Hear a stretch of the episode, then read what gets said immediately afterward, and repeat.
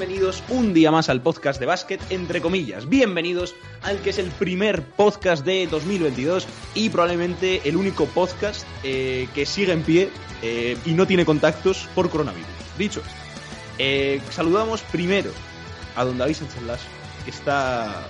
Cada día está en un lugar. Sí. Lasso, es impresionante. Eh, se las arregla para no parar en su casa, ni en la de Inglaterra, ni en la de Salamanca. Eh, así que le saluda. Eh, hola, ¿qué tal? Eh, hay que decir que hoy estoy en Alicante, así que si alguien quiere quedar, que me mande un MD a Twitter. Claro, igual, ma- igual mañana, Lasso, estás en Albacete. Estoy solo, eh, por favor, ayuda. Eh, no, hay que decir que en el siguiente podcast eh, probablemente tampoco esté aquí y esté en otro sitio. Así que, Es la vida. así que así es la vida. Pero no, no, estamos bien. Hay que decir que de momento no tenemos ningún no, los tres miembros confinados. Pero que yo me tengo que hacer una PCR el 7 y esperemos que no haya sorpresa. Yo creo que no. Pero Sol. ahí está la cosa. Es una, una PCR que para viajar. Nadie se, nadie se- pues, no se altere por mi estado de salud. Estoy fantásticamente bien. Hoy tenemos ACB poca.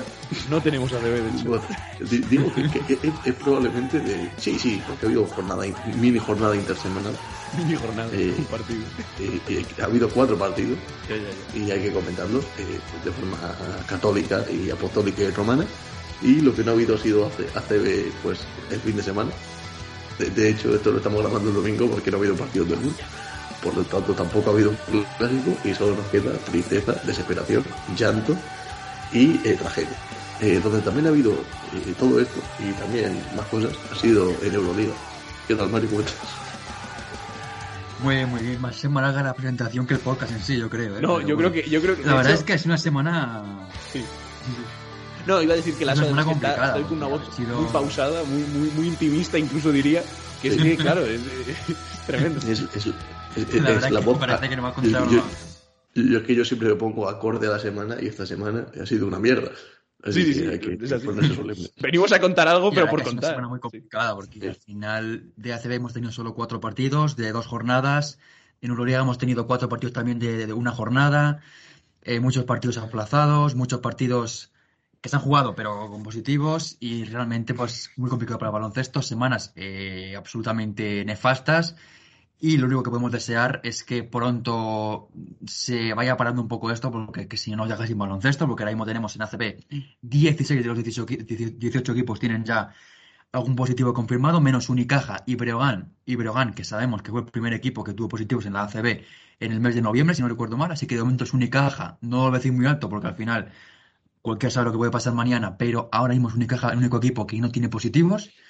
Y en Euroliga, Es- pues es- hay varios equipos, Pablo Real Madrid, esperando a que Barcelona, Panathinaikos, eh, Asbel, eh, Olympiacos, muchos equipos, Estrella Roja también, que tienen positivos, así que Asbel, por supuesto, y esperemos que pronto se puedan recuperar los eh, equipos afectados, pero que pinta un poquito mal de cara a estas próximas semanas y también lo más urgente es sobre todo la Copa del Rey, donde esperemos que se puedan disputar las jornadas que quedan de la manera más eh, completa posible. Ojalá.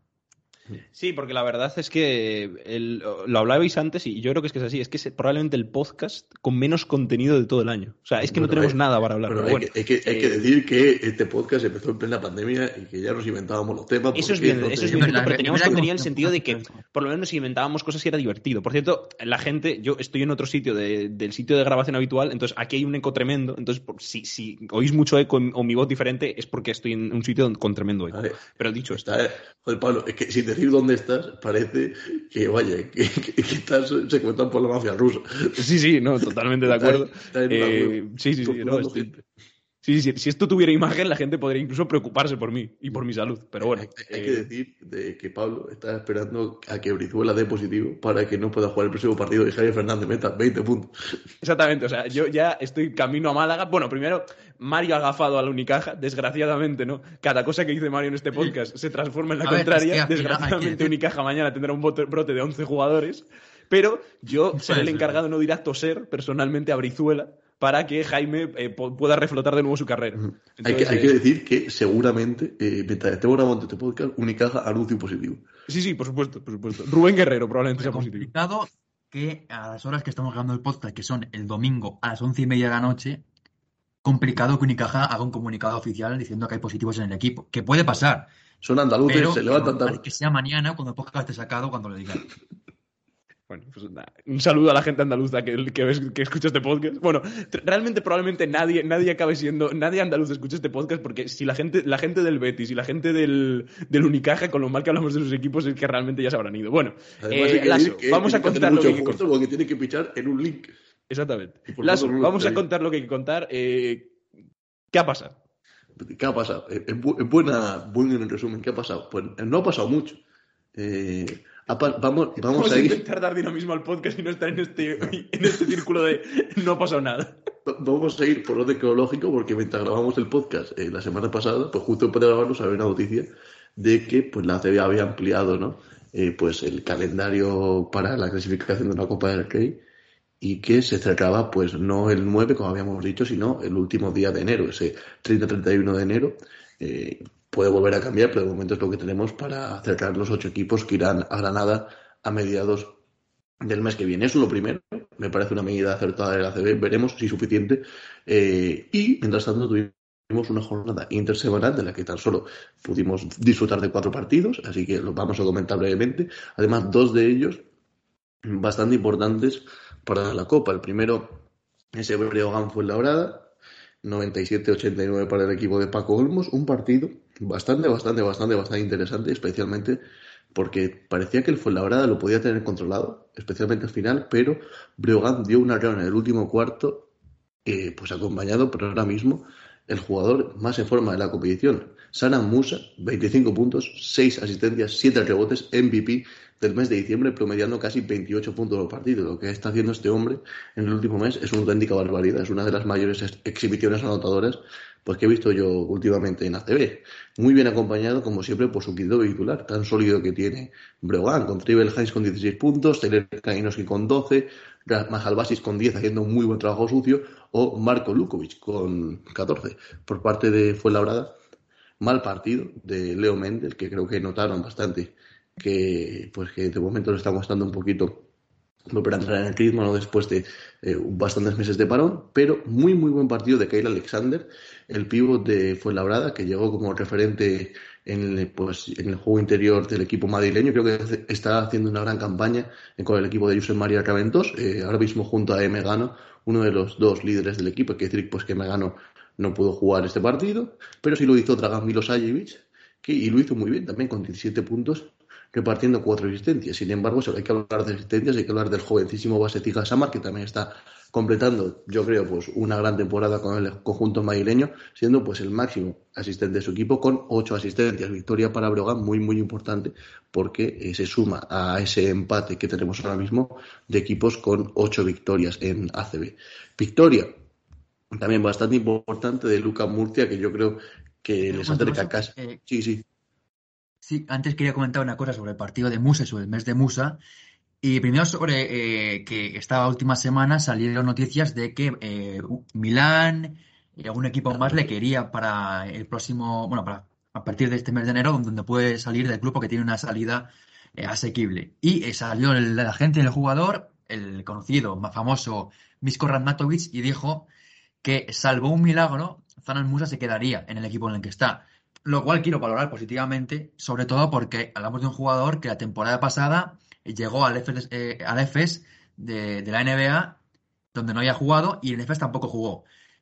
Es como que la vuelta a Breogán, la vuelta a un equipo donde está jugando, pues parece que eh, antes de dar un paso en falso en su carrera, un, un paso más rápido de lo que debe dar, pues quiere establecerse en Breogán, quiere hacer eh, su mejor baloncesto en el equipo donde está creciendo realmente como jugador de baloncesto y quiere hacerlo ahí. Y eso habla muy bien porque muchos jugadores conocemos casos de jugadores que quieren correr demasiado en su carrera, dan pasos demasiado rápidos. El caso de Muza, al principio lo fue porque fue primero a NBA, después estuvo la temporada pasada en el EFES, pero prácticamente no jugó. Y después dio como dos o tres o cuatro o cinco pasos para atrás para llegar a, a Breogán. Y parecía que, bueno, pues se le quedaba corto Breogán y ha decidido, o por lo menos parece que tiene en mente ahora mismo, quedarse en Breogán.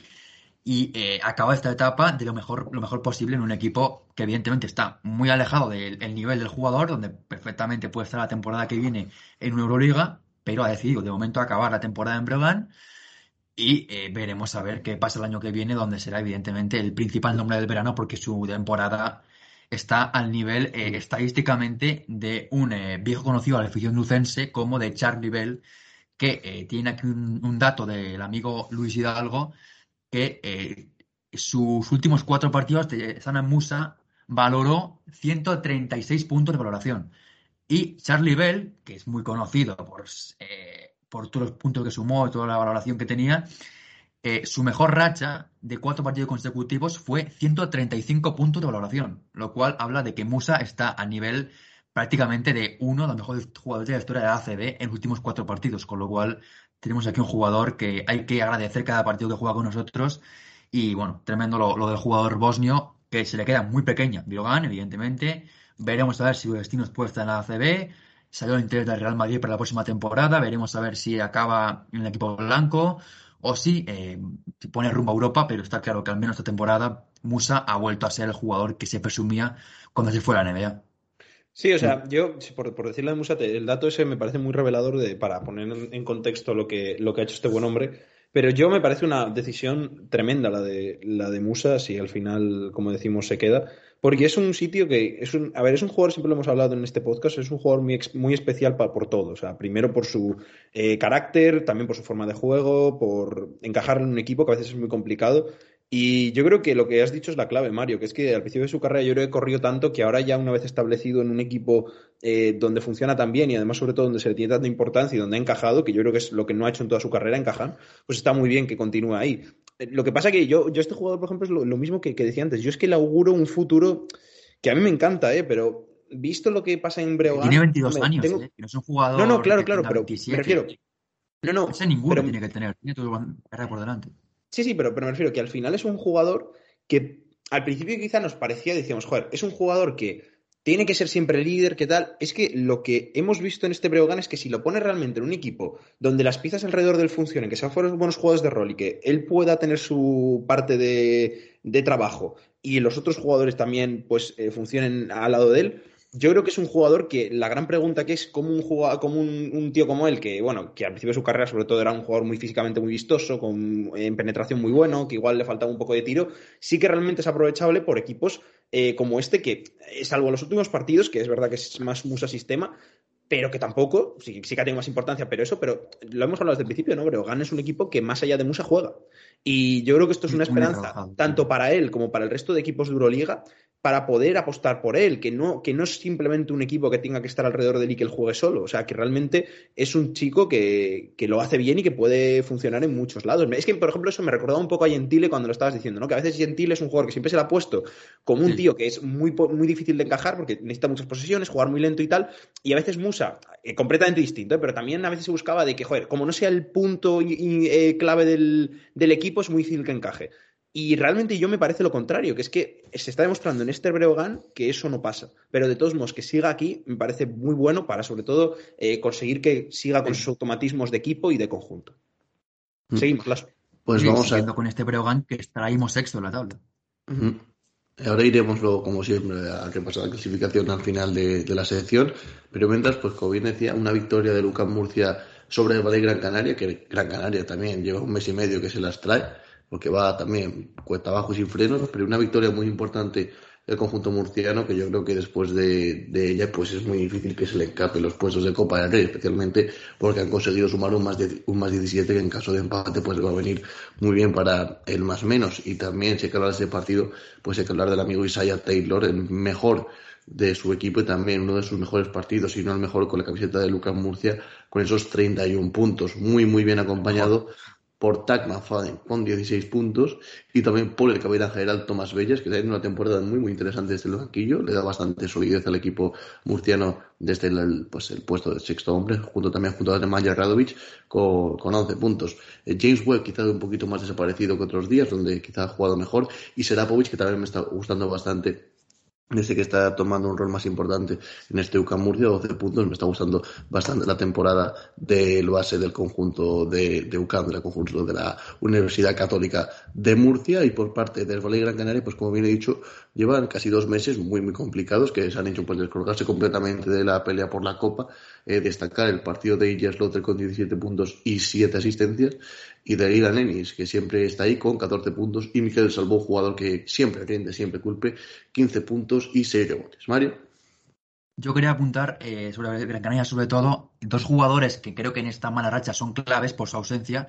Primero, el base, Albisi, que se lesionó con la selección francesa en las ventanas y desde que eh, volvió a la competición, con el lesionado, su equipo no ha ganado ningún partido y además con muy malas sensaciones en algunos partidos. Y también la otra plata de esta mala racha creo que viene también por la baja de Pustoboy, un jugador que es verdad que decíamos al principio de temporada que a Fisak no le acaba de gustar demasiado, que no jugaba demasiado con él, pero sin él se ha demostrado que este Gran Canaria, pues hombre, tiene jugadores como Stevich, tiene a Califa Diop, a Limane Diop, pero no son un Pustoboy que al final es un...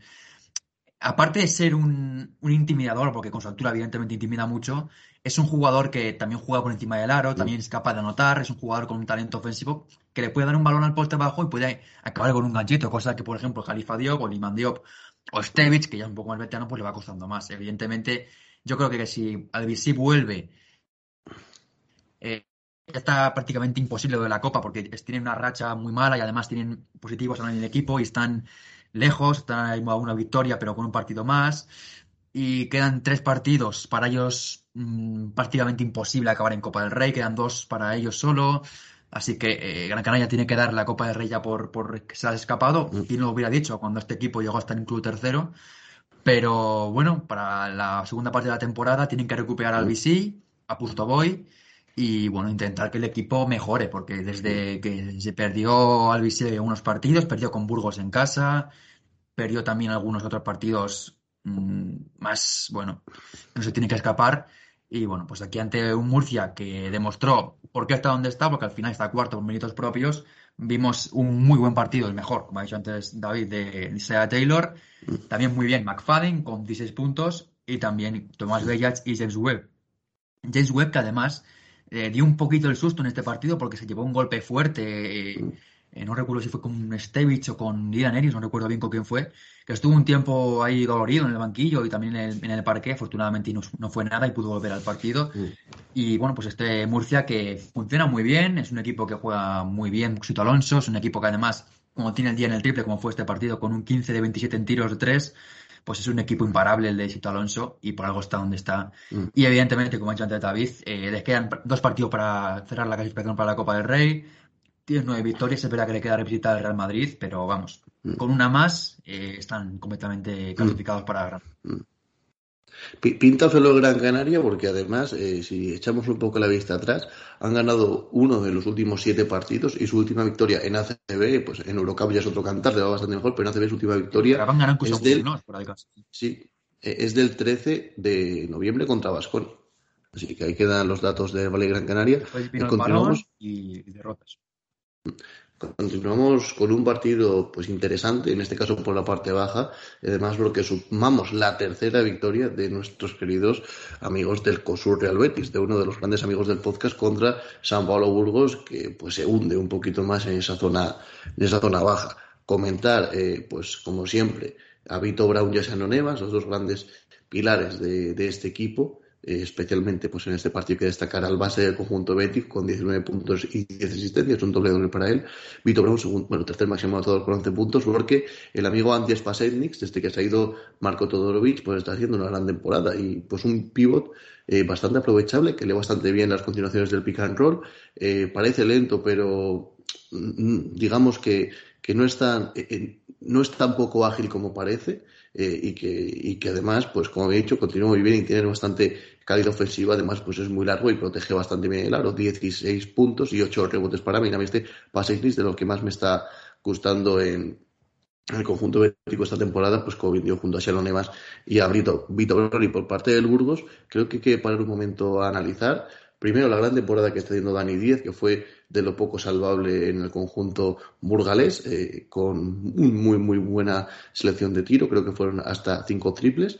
Y eh, también creo que hay que poner un poco el dedo acusado sobre la figura de Víctor Benítez, porque cuando el barco se ha caído y se ha quedado el suelo, creo que no, no está dando el callo, está haciendo una temporada bastante, bastante discreta, por no decir mala, para pues la calidad que tiene este jugador, que deslumbró en esa temporada que acabó con la fase final excepcional en Valencia y también la temporada siguiente, donde fue uno de los mejores escoltas de la Sevilla en esta competición, en este año, pues está completamente eh, desaparecido y yo creo que es uno de los grandes culpables de que el equipo esté donde está, ya que, bueno, supuestamente, eh, pues yo creo que en el plan del verano, pues confiaban en que tanto Víctor Benítez como Tayus Mangui, que, que también va un poco va y viene como el Guadiana, pero sí que ha tenido partidos buenos, pues fuesen pues los dos grandes pilares ofensivos de ese equipo y el jugador brasileño pues de momento no está cumpliendo. Hombre, yo... este Burgos preocupa mucho. ¿eh? Sí. No, yo, yo, yo, a, mí, a ver, a mí me preocupa en el sentido de que es un partido que tienen que ganar. Y es verdad que... Además en casa. Mm, es verdad que es en casa y es verdad que siempre están ahí, que es un partido que tienes que cerrar. Y que es, al final es un mal último cuarto. Mm, pero el problema de este equipo yo creo que va... Lo de Benítez yo estoy de acuerdo pero sobre todo yo creo que es consecuencia que no saben muy bien a lo que juegan, en el sentido más amplio de la expresión. O sea, no es un equipo que tenga una conciencia defensiva, no es un equipo que tenga un, juego ofensivo fluido, no juegan ordenados. Yo creo que la caída de Benítez viene mucho en eso, de que no es un equipo ordenado, de que a veces tiene posesiones eh, muy extrañas. Yo viendo el partido contra Betis, algunas posesiones eran muy raras. Eh, hay veces que sí que juegan bien para sobre todo el pivot, eh, encuentran tiros abiertos, por ejemplo Dalton creo que jugó bastante bien, pero más allá de eso, o sea, luego tienes partes de partido donde igual son eh, ISOs para, lo diré, para, para Magui, otras veces pues eh, Renfro hace unas cosas un poco extrañas. Vamos, es un poco el resumen del último cuarto, es un poco por lo que no está funcionando Burgos, que es que yo creo que no acaban de darle la tecla quizá desde el banquillo. Eh, porque mm. más allá de eso, o sea, Benítez, a ver, es un jugador que es verdad que evidentemente. O sea, yo creo que esto no está haciendo buena temporada. Pero es un jugador que depende siempre mucho de que le llegue el balón, de que casan shoot, de que sus jugadores eh, sepan hacer los bloqueos, de sus compañeros sepan hacer los bloqueos, que le hagan llegar balones. No es un jugador que te vaya a arreglar el partido por sí mismo desde el bote. Y eso es bueno y es malo. Es bueno porque no te ralentiza el juego y te permite hacer una ofensiva muy fluida, pero por otra parte es mala, cuando, pues sobre todo en equipos como estos que se caen y a veces necesitas ese jugador que te tira ese tiro, pues no es eh, muchas veces Benítez. Aunque también puede hacerlo, eh, pero es entonces yo creo que por eso destacan tanto con Peñarroya, o destaca mucho en, equipos tan ordenados ofensivamente, que saben muy bien qué hacer, eh, que tienen tácticas muy concretas y sobre todo que tienen un juego muy fluido. Y es lo que está faltando en Burgos. Entonces, a ver, es preocupante, pero por lo menos el problema está ahí. Yo no creo que sea porque de repente el equipo se haya caído, simplemente se ha caído lo que es el esquema que tenían durante dos años y que les habían funcionado también. Y ese chip es muy traumático de cambiar. Y seamos realistas, los entrenadores que han venido, Stan Tabak, bueno, ya le hemos bajado mucho, entonces no voy a hacer sangre. Y Salva Maldonado, a ver, no es un entrenador que no haya tenido en los últimos años un club de alto nivel por casualidad. O sea, evidentemente ya ha pasado un poco su momento y es un entrenador ya que va un poquito a la baja. Entonces, a mí me parece que ese es el problema. Luego, por otra parte, decirlo de Betis, que hemos rajado mucho, pero es que este partido yo creo que lo gana Betis. ¿eh? O sea, es un partido muy serio, lleva muchos partidos haciendo las cosas muy bien y, vamos, o sea, me pareció un gran partido del Betis. ¿eh? eh cuando encuentre alguna irregularidad en Brown, en Evans y tal, yo creo que este equipo, a ver, no sé si se van a salvar, evidentemente esto es muy aventurado. ¿eh? no, no, pero es que, a ver, por resultados no pinta bien la cosa, pero cogemos los últimos tres partidos del Betis y son de partido. Me refiero, son de equipo que podía haber ganado los tres partidos. Entonces, a mí, sinceramente, el Betis, soy optimista con ellos. O sea, me parece que si, si el Burgos tiene la flechita para abajo y otros muchos equipos tienen la flechita para abajo, Betis ahora tiene la flechita para arriba y parece que en el banquillo, este, en este caso, sí han dado con la tecla. Además, Pasegnis lo está haciendo bien. Y ya digo, están encontrando estos dos jugadores, sobre todo Evans y Brown, como dos piezas fundamentales. Y además llega, yo creo que un jugador eh, destacado en, eh, antes de final de temporada en el alero, que yo creo que es lo que es más flojo. Yo no veo a este equipo descartando que se salve, sobre todo compitiendo como lo está haciendo. A ver, es verdad que el Betis está compitiendo muy bien, sobre todo desde la llegada de Casimiro, lo hemos comentado varias veces, pero yo creo que el problema que tiene el Betis, aparte de las tres victorias que lleva en mitad de temporada, que es una cosa completamente traumática, que es una cosa, pues unos pues, cuarismos que podíamos ver el año pasado con el Acunsa, por ejemplo, eh, es que mm, quitando el Burgos, que es un equipo que, como bien dice Pablo, viene con la, ficha, con la fichita para abajo, yo no veo a ningún equipo más eh, los de abajo yendo con excesivamente mal, porque fue labrada, es cierto que está ante penúltimo, pero ya vemos el nivel de juego que traen, creo que es bastante superior al que pueden demostrar Betis y Burgos y que la plantilla da para bastante más. Bilbao Basket lleva un último mes y medio de competición muy bueno. Obradoiro creo que es un equipo que por calidad también le supera. Es que yo miraría ese equipo. Eh, Sobre todo en su casa. Y, Andorra, Andorra que está a cinco, está con cinco victorias, nos vio bajando, y Zaragoza, ahora comentaremos, pero parece ser que el camino del bien ha, vuelto después de esa victoria justo contra Monabanca Andorra. Entonces, eh, quitando quizás sí a Obradoiro, ¿no? que es el equipo pues que con Henry Ellison yendo y viniendo un poco, pues como el Guadiana, como he dicho antes, con, con otros jugadores, pues eh, creo que es un equipo donde hay que poner un poco la lupa en ese descenso, porque como ya decimos, pues la verdad está jugando a un nivel muy alto y luego es que todo momento en Miribilla está inexpugnable. Yo es que Bilbao, por, por, por, poner una cosa, ¿eh? y ya acabamos con esto porque es verdad que no estamos de pero yo por, por, decir una cosa de, de, de, Obradoiro es que me está preocupando mucho, porque otros años yo veo Obradoiro eh, siempre, eh, pues siempre hablábamos, ¿no? Hacía primeras partes de temporada tan buenas que parecía que ya estaban salvados, tal. Mm. Y que la, la, última temporada que recuerdo que estuvieron ahí para salvarse fue, creo que hace tres años, en 2019 puede ser, que la verdad es que estuvieron ahí, ahí con el Estudiantes, me acuerdo y tal, y le costaron mucho esos últimos partidos con presión.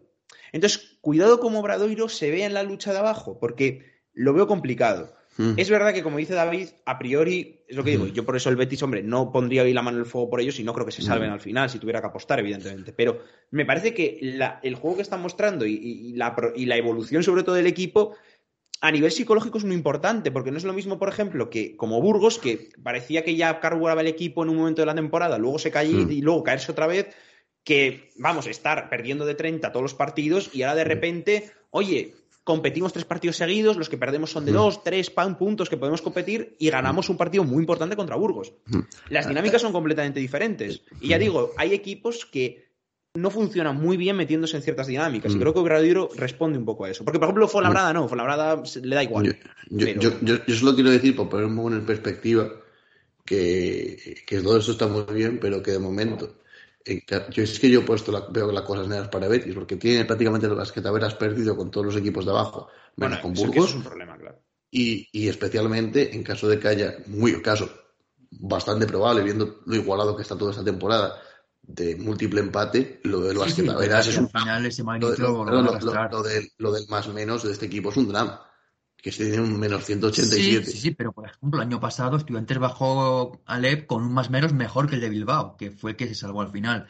A ver, no, pero digo, pero digo en caso de, digo en caso de empate. En caso de empate. evidentemente, quedan muy mal, pero bueno, quedan muchas ligas. Yo, sinceramente, si fuera aficionado del Betis, Hace un año, un mes, lo daría prácticamente por ascendido, pero ahora mismo, viendo que el equipo gana fuera de casa a rivales directos, compite mejor, y bueno, pues a ver qué pasa la próxima jornada que jueguen, y si consigue una mm. victoria, pues se pondrían ya empatados o, mm. más cerca de la salvación. Al final, la clave para este equipo mm, es eso, competir y ganar partidos, porque al final empezó la temporada bien con la victoria ante Morava Cantora y luego fueron perdiendo partidos por 40, por 30 y al final eso cualquiera. Y me preocupa más ahora mismo Burgos que Betis, porque Burgos es un equipo que viene de dos años muy buenos, diría incluso tres años muy buenos, porque al final el tercer año, el tercer año el primero con antes de que llegara Peñarroya, ya con eh, eh, Diego Epifanio, el equipo se metió en, Champions League. Y después eh, de esos dos años tan buenos con, los eh, títulos de, ese título que consiguió el equipo, esa Champions dos veces y también está Intercontinental, creo que el equipo pues está en un año de, mucha dureza, lo que al final la afición está acostumbrada. Es verdad que ha tenido solo dos temporadas, pero al final es una afición acostumbrada que su equipo juegue bien, que compita, que transmita, y este equipo pues ha empezado a entrar en un bucle mental en el que el equipo no funciona, no ganan partidos, no juegan bien, y el último cuarto es eh, una pura metáfora, es, una... Mm. Eh, es una refleja perfectamente cómo es este equipo. Al final, exactamente. Es un reflejo de. Porque al final, el último cuarto meten 8 puntos. Son 8 puntos, sí. 8, 19. 19. Al final es. Pues eso, un reflejo de que un, equipo muy tocado mentalmente, sobre todo.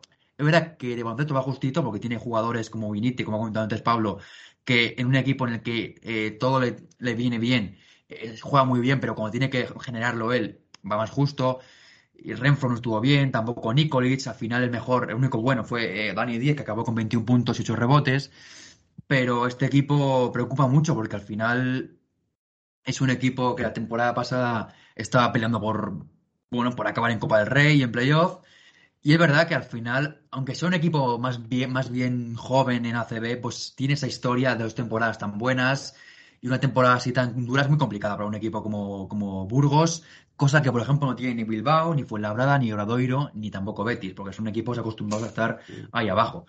Así que le viene año duro, un año duro a Burgos. Yo, sinceramente, estaría muy preocupado porque el equipo no, no le veo bien. Ese último final de partido mm, me parece que aparte de un poco de baloncesto, porque a este le falta baloncesto, le falta más eh, mentalidad en los minutos finales.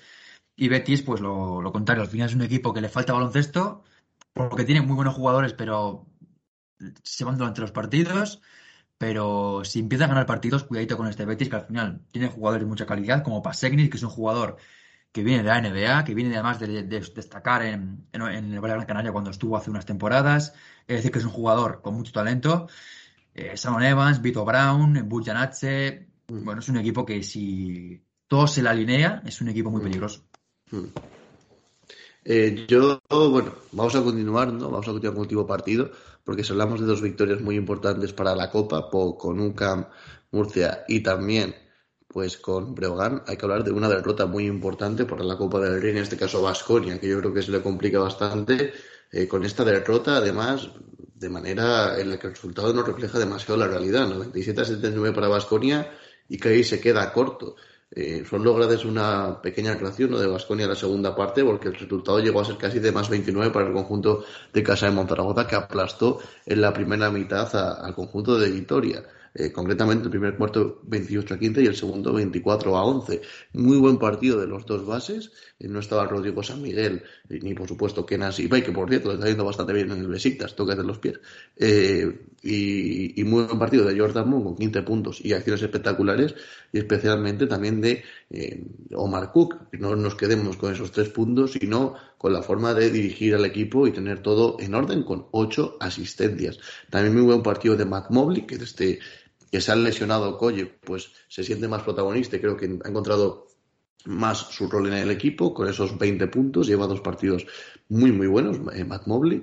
También muy bien Dino Radonjic, especialmente en la primera parte. Es un jugador pues que creo que está siendo de lo más regular de este equipo. Y Santi Justa, que creo que ha hecho su primer gran partido eh, desde la vuelta de su lesión. Y este Santi Justa yo creo que sí que es mantenible, porque tampoco fue un partido escandaloso, pero sí fue un partido muy correcto, donde hizo su labor, defendió muy, muy bien y atacó eh, los momentos necesarios. Adam Machis, que además, yo creo que la buena noticia es que estuvo bastante desaparecido y consiguió, pues digamos, eh, que el equipo funcionase, aunque él no estuviese especialmente acertado, únicamente nueve puntos. Y también, pues me gustaría destacar eh, los ratitos que juega Alex Font, que sinceramente creo que hace muy bien su labor, siempre deja un par de acciones buenas, un par de triples, eh, defiende bien y creo que, bueno, que los diez minutos que normalmente está en pista, pues son muy aprovechables del jugador de, la cantera del Barça.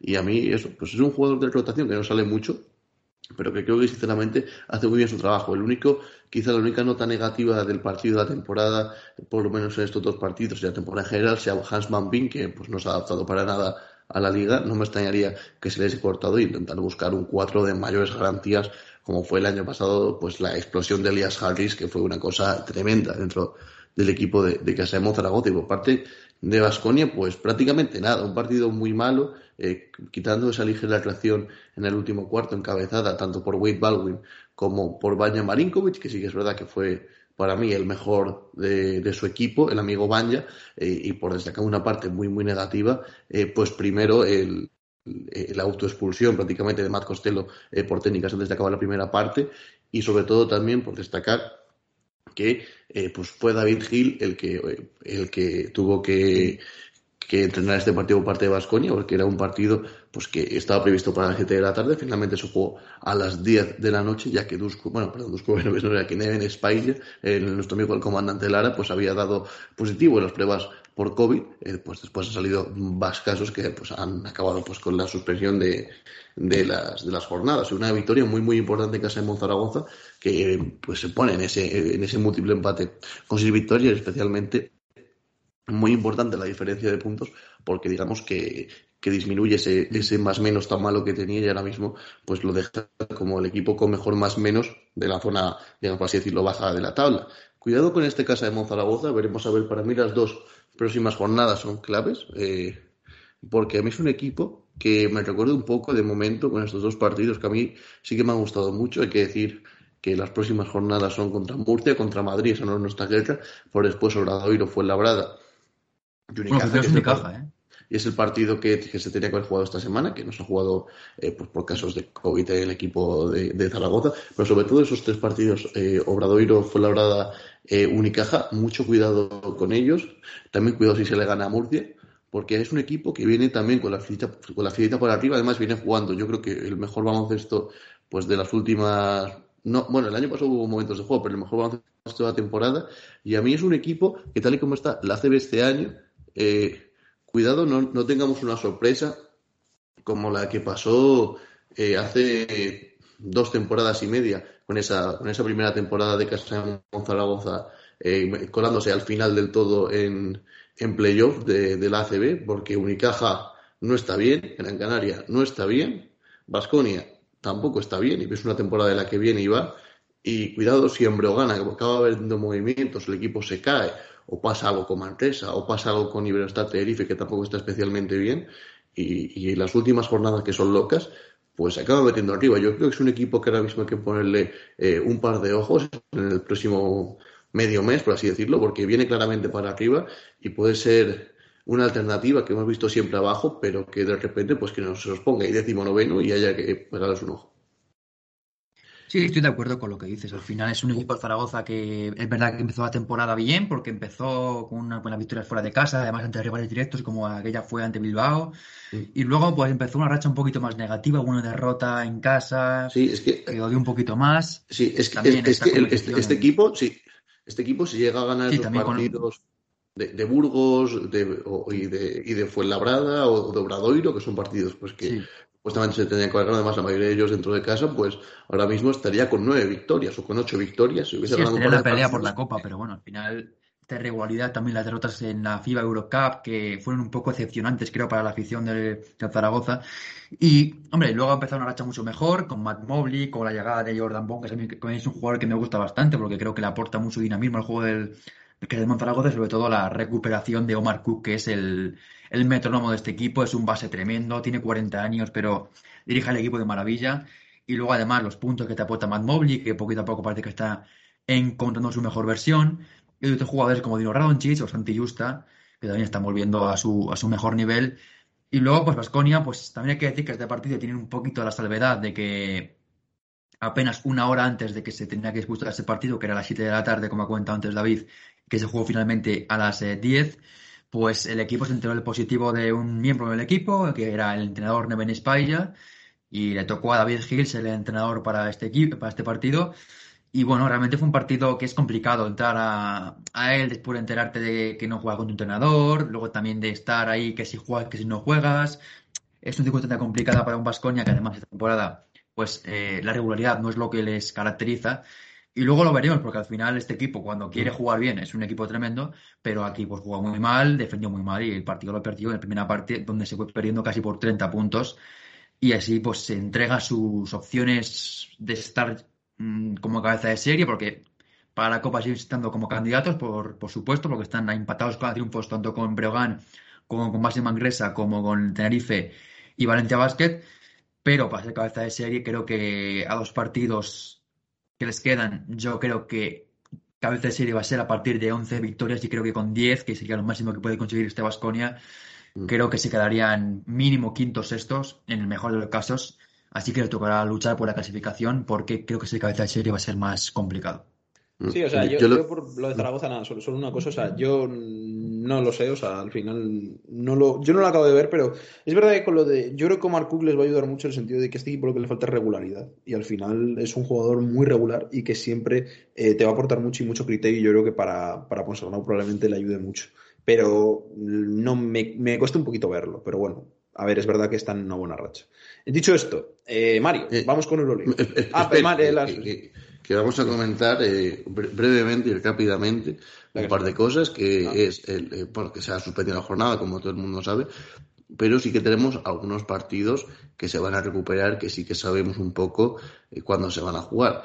Por ende, y por ir un poco en orden cronológico, tenemos el 4 de marzo, supuestamente, la reanudación de la competición, máxima Manresa Real Madrid, el máxima Manresa a las, a las 9. Esto sería el 4, es decir, el día que sale el podcast. Hoy martes. Es un partido que se, creo que se va a poder jugar porque Baxi mm. Manresa, comentó Pedro Martínez, que ya tienen a dos, todos los jugadores menos dos disponibles para entrenar. Mm. Y el Real Madrid ya ha recuperado también a Randolph, a Juan Núñez, a Yabusel, a Artel, a Pablo Lasso también y me falta otro que creo que era Kosev. Están ya los seis jugadores y por también disponibles. Así que eh, le quedaría Hanga, le quedaría Locen, eh, también lesionado a Valde, pero bueno, en el partido que creo que en principio sí que se va a poder jugar este mm. próximo martes. Hay que decir que estos serían eh, partidos de la jornada 17, no de la 16. Después tenemos un Cosul Real Betis Urbas Labrada, eh, esto ya el 8, el sábado, eh, un de San Pablo Burgos Nota Tenerife, un Sunday Hilo Básquet Moraban Candorca por la parte baja bastante interesante, y el, ese mismo 8, un Herbal Gran Canaria, Momus Radoiro. Y ya el 9, esto todo de la jornada 17, Unicaja Valencia, Breogán Basconia, muy importante para la Copa, especialmente para Basconia, y un Casa de Monzaragoza, UCAM Murcia a las 5. Pero aparte, de la jornada 9 tenemos otros dos partidos, que son el Barça Baxi Manresa a las 5 de la tarde, y que este es de la jornada 14, eh, un partido que no se pudo disputar. Este otro es partido que se juega. Mm. Sí, la verdad es que sí. Y otro partido que tampoco se pudo disputar en este caso de la jornada 15, de la jornada intersemanal que hemos comentado, es el Juventud Real Madrid que se disputaría el domingo 9 a las eh, 7 y cuarto de la, de la tarde, siendo, como no, el partido que, que cerraría esta jornada eh, tan rara. Eh, por comentar brevemente eh, la clasificación de la Liga Andesa, aunque es verdad que faltan pues bastantes partidos por jugar y que ahora mismo pues esto no clarifica nada, pero bueno, por, por un poco por dejarlo claro, el Betis sigue último, Burgos en descenso, antepenúltimo fue Labrada, eh, después de sigue Obrado, eh, perdón, Milo Basket, Obrado Andorra Zaragoza, eh, Unicaja, eh, Zaragoza y Unicaja con seis victorias, Andorra, Obrado y Bilbao Basket y fue Labrada, un cuádruple empate con cinco. Eh, después, con 7 tenemos en Tierra de Nadie al Herbal Canaria. Con 8 tenemos ahí un glorioso empate entre el quinto y el noveno con Basconia e Iberoestar. Ahora mismo Lenovo, que siempre digo Iberoestar, Valencia, Brogan, Manresa. Con 9 Murcia y Juventud, que yo creo que ya están virtualmente clasificados, aunque es verdad que, que, Murcia ha jugado 15 partidos y, por ejemplo, Manchester solo ha jugado 13 y, y Brogan Valencia y eh, Lenovo solo ha jugado 14, en Barça con 11-2, pero es verdad que con un partido menos que el Madrid y el Madrid con 13-1 lidera la clasificación. Y por, por acabar, por acabar una cosa que no es ACB, ya sido hoy pasó a Mario, eh, el otro día pues comentamos a nuestros amigos de, de la FIOR, eh, pues recordamos ¿no? ese equipo, ese equipo pues, que estaba pasando por problemas económicos y que tenía que jugar con los juniors. Yo creo que todo el mundo se acordará. Los juniors de oro. De esta grandiosa historia, Mario sí. porque a lo mejor. Bueno, de oro tampoco, ¿eh? Pues, eh, pues hoy han protagonizado un resultado histórico en Turquía. Eh, Evidentemente para mal, porque si no, no le sacaría. Sí, sí. sí. Ha, sido, por 90 puntos. ha sido, ha sido el Tofas Bursa 145 a 55 nuestros amigos de la acción entran en la historia de la Liga Turca, eh, siendo pues la mayor parte de esta temporada. Estaba listonando después de esos 73 puntos eh, eh, cuando, cuando los Thunder volvieron a entrar en la historia de, la NBA. Pero los, amigos de la acción lo han superado, perdiendo de 90 es Es una absoluta barbaridad, si lo pensáis. O sea, me refiero, es una barbaridad en el sentido de que. Es normal porque es un equipo que está Es normal, pero te meten 145 puntos en Europa te meten 145 puntos y tú metes solo 53. Es que es una barbaridad, eh, cuidado. es que han perdido de 100 puntos prácticamente. Está jugando con cadetes. yo lo entiendo, pero que, eso no quita para que no nos burlemos de ellos. Ahí está. Bueno, y, ya por acá, en clave europea, la Liga griega se ha suspendido las dos próximas jornadas enteras y la italiana también se ha suspendido los partidos.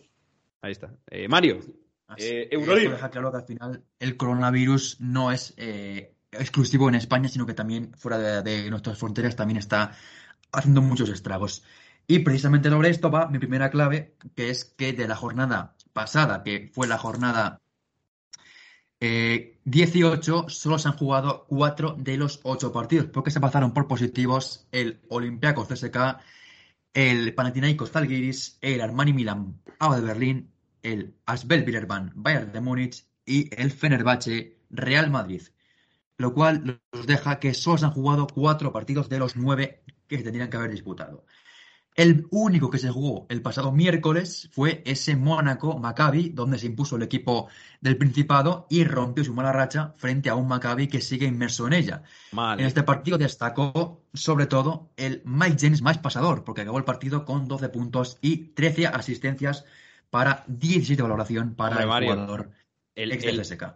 El- el- el, eh, el Mike James más pasador es el que le pasó el, el finiquito a, a nuestro amigo, su, A su ex entrenador. Sí, Exactamente. sí. Sí, evidentemente fue el más pasador, el más juguetón, pero en este partido pues, sí que estuvo bien. La dirección es un jugador que Mm. sabemos que cuando quiere ser el líder del equipo, a veces tiene carencias en la toma de decisiones y cuando deja que el baloncesto fluya más en su equipo, que sea él el que lo dirija, pero no siempre el que lo ejecute, pues permite que su equipo juegue mejor y que vienen jugadores como Alfa Diallo, que acabó con 16 puntos, eh, también 16 puntos para Donatan Motiellunas y al final vimos a un en Mónaco que jugó muy bien al baloncesto, ganó a un Maccabi donde eh, que el único que sostuvo un poco la nave fue eh, Scotty Wilbekin con 31 puntos. Así que con esta derrota vuelven otra vez los cantos, no de Siena, sino realmente negativos sobre la figura de Ioannis Spyropoulos, del entrenador de Maccabi, que eh, la semana pasada comentábamos que estaba un poco discutido por esas derrotas frente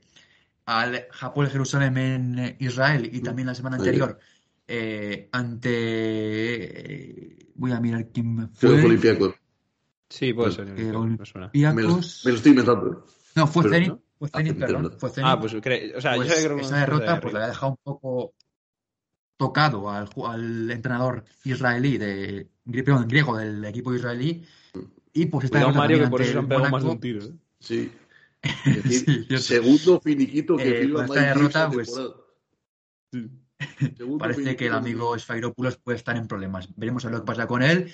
Quien sí que está ya en problemas es James Donnelly, que no ha entrado en la rotación del equipo porque parece que está próximo a abandonar el, el Maccabi rumbo a China, donde estuvo las últimas, últimas temporadas ya jugando. Y esto, esto Así ya es mala esta- señal. ¿eh? Esto ya es mala señal. Es que lo- Sí, lo al final lo es lo un jugador que le venía muy bien a este Muy- Maccabi. Al final era un tirador Sí, sí, con por eso, mucho por eso buen digo. porcen- buen porcentaje. A ver qué ficha el, el, Mona- el, bueno, el Maccabi, porque creo que al final tiene que fichar un jugador en esa posición. Ojalá que le funcione igual que bien que le ha funcionado a Nanali, pero está en problemas el equipo de Sfairopoulos. Un equipo que además se enfrentaba a un Mónaco, que comprobamos en el caso del Maccabi, perdón, Maccabi, del, del Milán y del Fenerbahce, que fue un poco un resucita muertos, porque eh, ambos equipos, tanto Milán como Fenerbahce, iban a muy mala racha y fue jugar ante Mónaco y empezar a ganar partidos. Así que parece que Maccabi en este caso pues no cumple con esta. Eh, hay que, hay Y que decir, eh, eh, pero hay que decir que Nanal, eh, el eterno, parecía que sí con Vasconi. Eh. Sonó muchas veces para el conjunto vasconista y nunca llegó a acabar sí. ahí. Mejor. Es tremendo, todo es una para ir a Basconia y nunca acaba yendo. Finalmente veremos a ver qué pasa con el jugador norteamericano Suena a que parece que está más. Sí, suena a Michel. Vamos con la jornada del miércoles, con este partido que abrió la jornada, este Unis Kazan Anadolu Efes. Un partido, Jefes. perdón, la jornada del jueves, no el miércoles, perdón, la jornada del jueves, que ganó el Unis Kazan con un John Brown que desesperó por completo a la defensa y a, sobre todo al entrenador del Efes, a un Ataman que no supo cómo hacer frente a este jugador Qué sorpresa. que semana sí, semana también deslumbra con su poderío, con su juego, con su manera de hacer las cosas que sabe hacerlas todas muy bien, pero es un jugador que no es mm, intenta hacer muchas cosas en la cancha, sabe hacer eh, lo básico de meter intensidad, y es lo que hace. No es un jugador que intenta tirar triples eh, de manera compu- compulsiva, solo met- tiró un triple y no lo metió. Es un jugador que tiene muy claro lo que tiene que hacer en la cancha, lo hace y además muy bien. Yo. Y, eh, eh, además, sí. sí. Es que iba a decir una cosa de John Brown. Eh, cuidado, eh, destino Barça, ¿eh? Ahí lo dejo.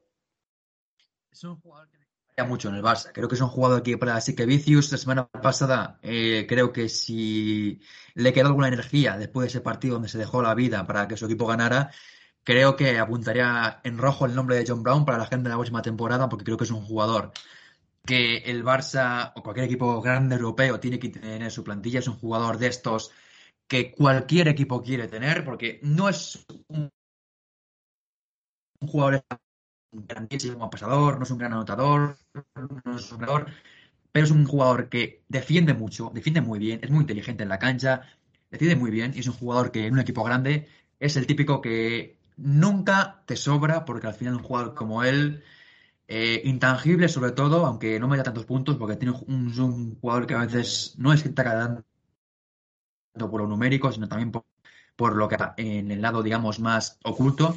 Es un jugador eh, con mucho potencial y que un Barça, un Milán, un Real Madrid, un EFES, un CSK, seguramente la próxima temporada lo tengan apuntado en rojo en su agenda.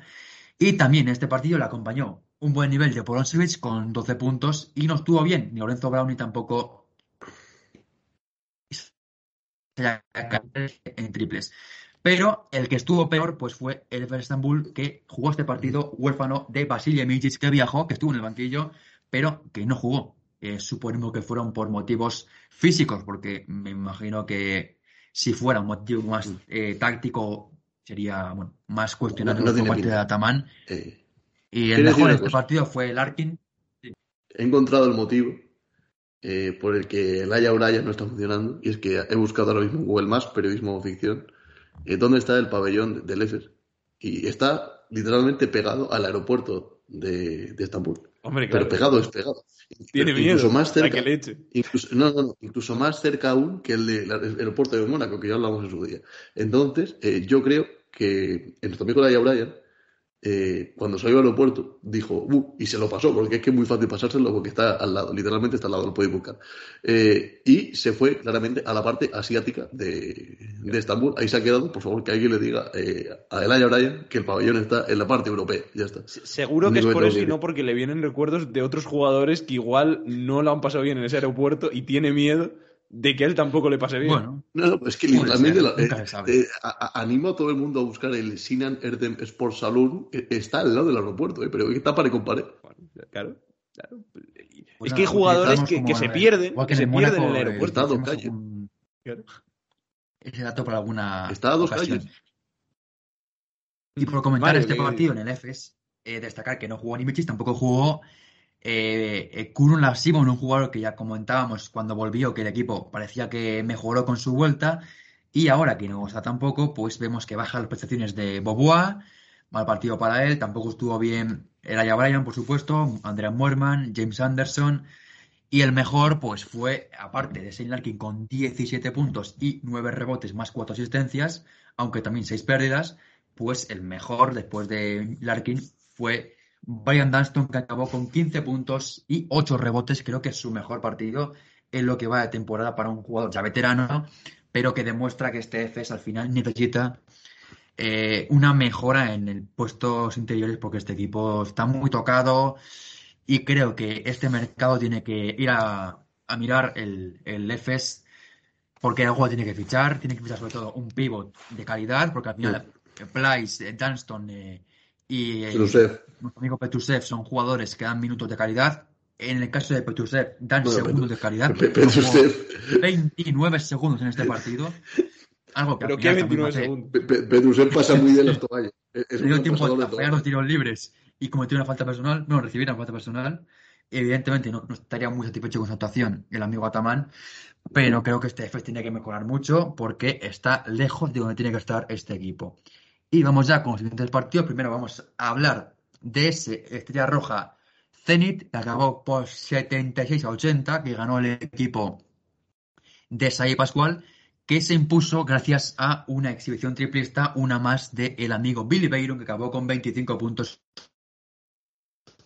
Y MVP de la jornada. sí, sí, tremenda el, partido de, de, Billy Bayron, 25 puntos con 6 y la victoria de su equipo frente a una estrella roja en el que destacó el nombre de Ned Walters con 21 puntos y 6 asistencias, además de los 15 puntos de Austin Hollins y los 13 de Nikola Kalnitz. Pero también se hicieron notar los 5 puntos, 11 rebotes y 4 asistencias del amigo Mateusz Ponitka, que hizo un partido de 21 de oración, solo tirando dos veces, un perdón, tres veces a canasta y anotó dos de ellas, eh, lo cual habla de que... Siguiendo los pasos de Giedraitis. Eh, mm, a ver, evidentemente Ponitka es un jugador eh, que destaca más por lo que no se ve en la cancha que por meter puntos. Al final todos lo conocemos que es un jugador que tiene una mano un poquito cuestionable, no es un buen tirador, pero que es un jugador que aporta mucho defensa, aporta también mucho en el rebote, que también dirige bien al equipo y que pues destaca aquí con 5 puntos solo y con 21 de valoración en este partido frente al Estrella Roja. Y cerramos ya la jornada eh, 18 con el duelo entre Vichy Vasconia y el Barcelona, que acabó con victoria vasconista por 94 Contra a un equipo no 75 profesional.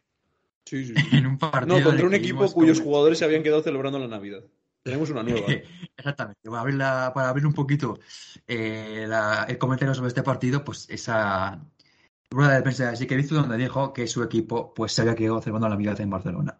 Pero, más allá de eso, Vasconia, que dos días anterior había jugado contra Zaragoza y había perdido casi de 30, pues eh, de repente salió este equipo y le gana al mejor equipo en ese momento de la Euroliga por 19 puntos que pudieron ser incluso más.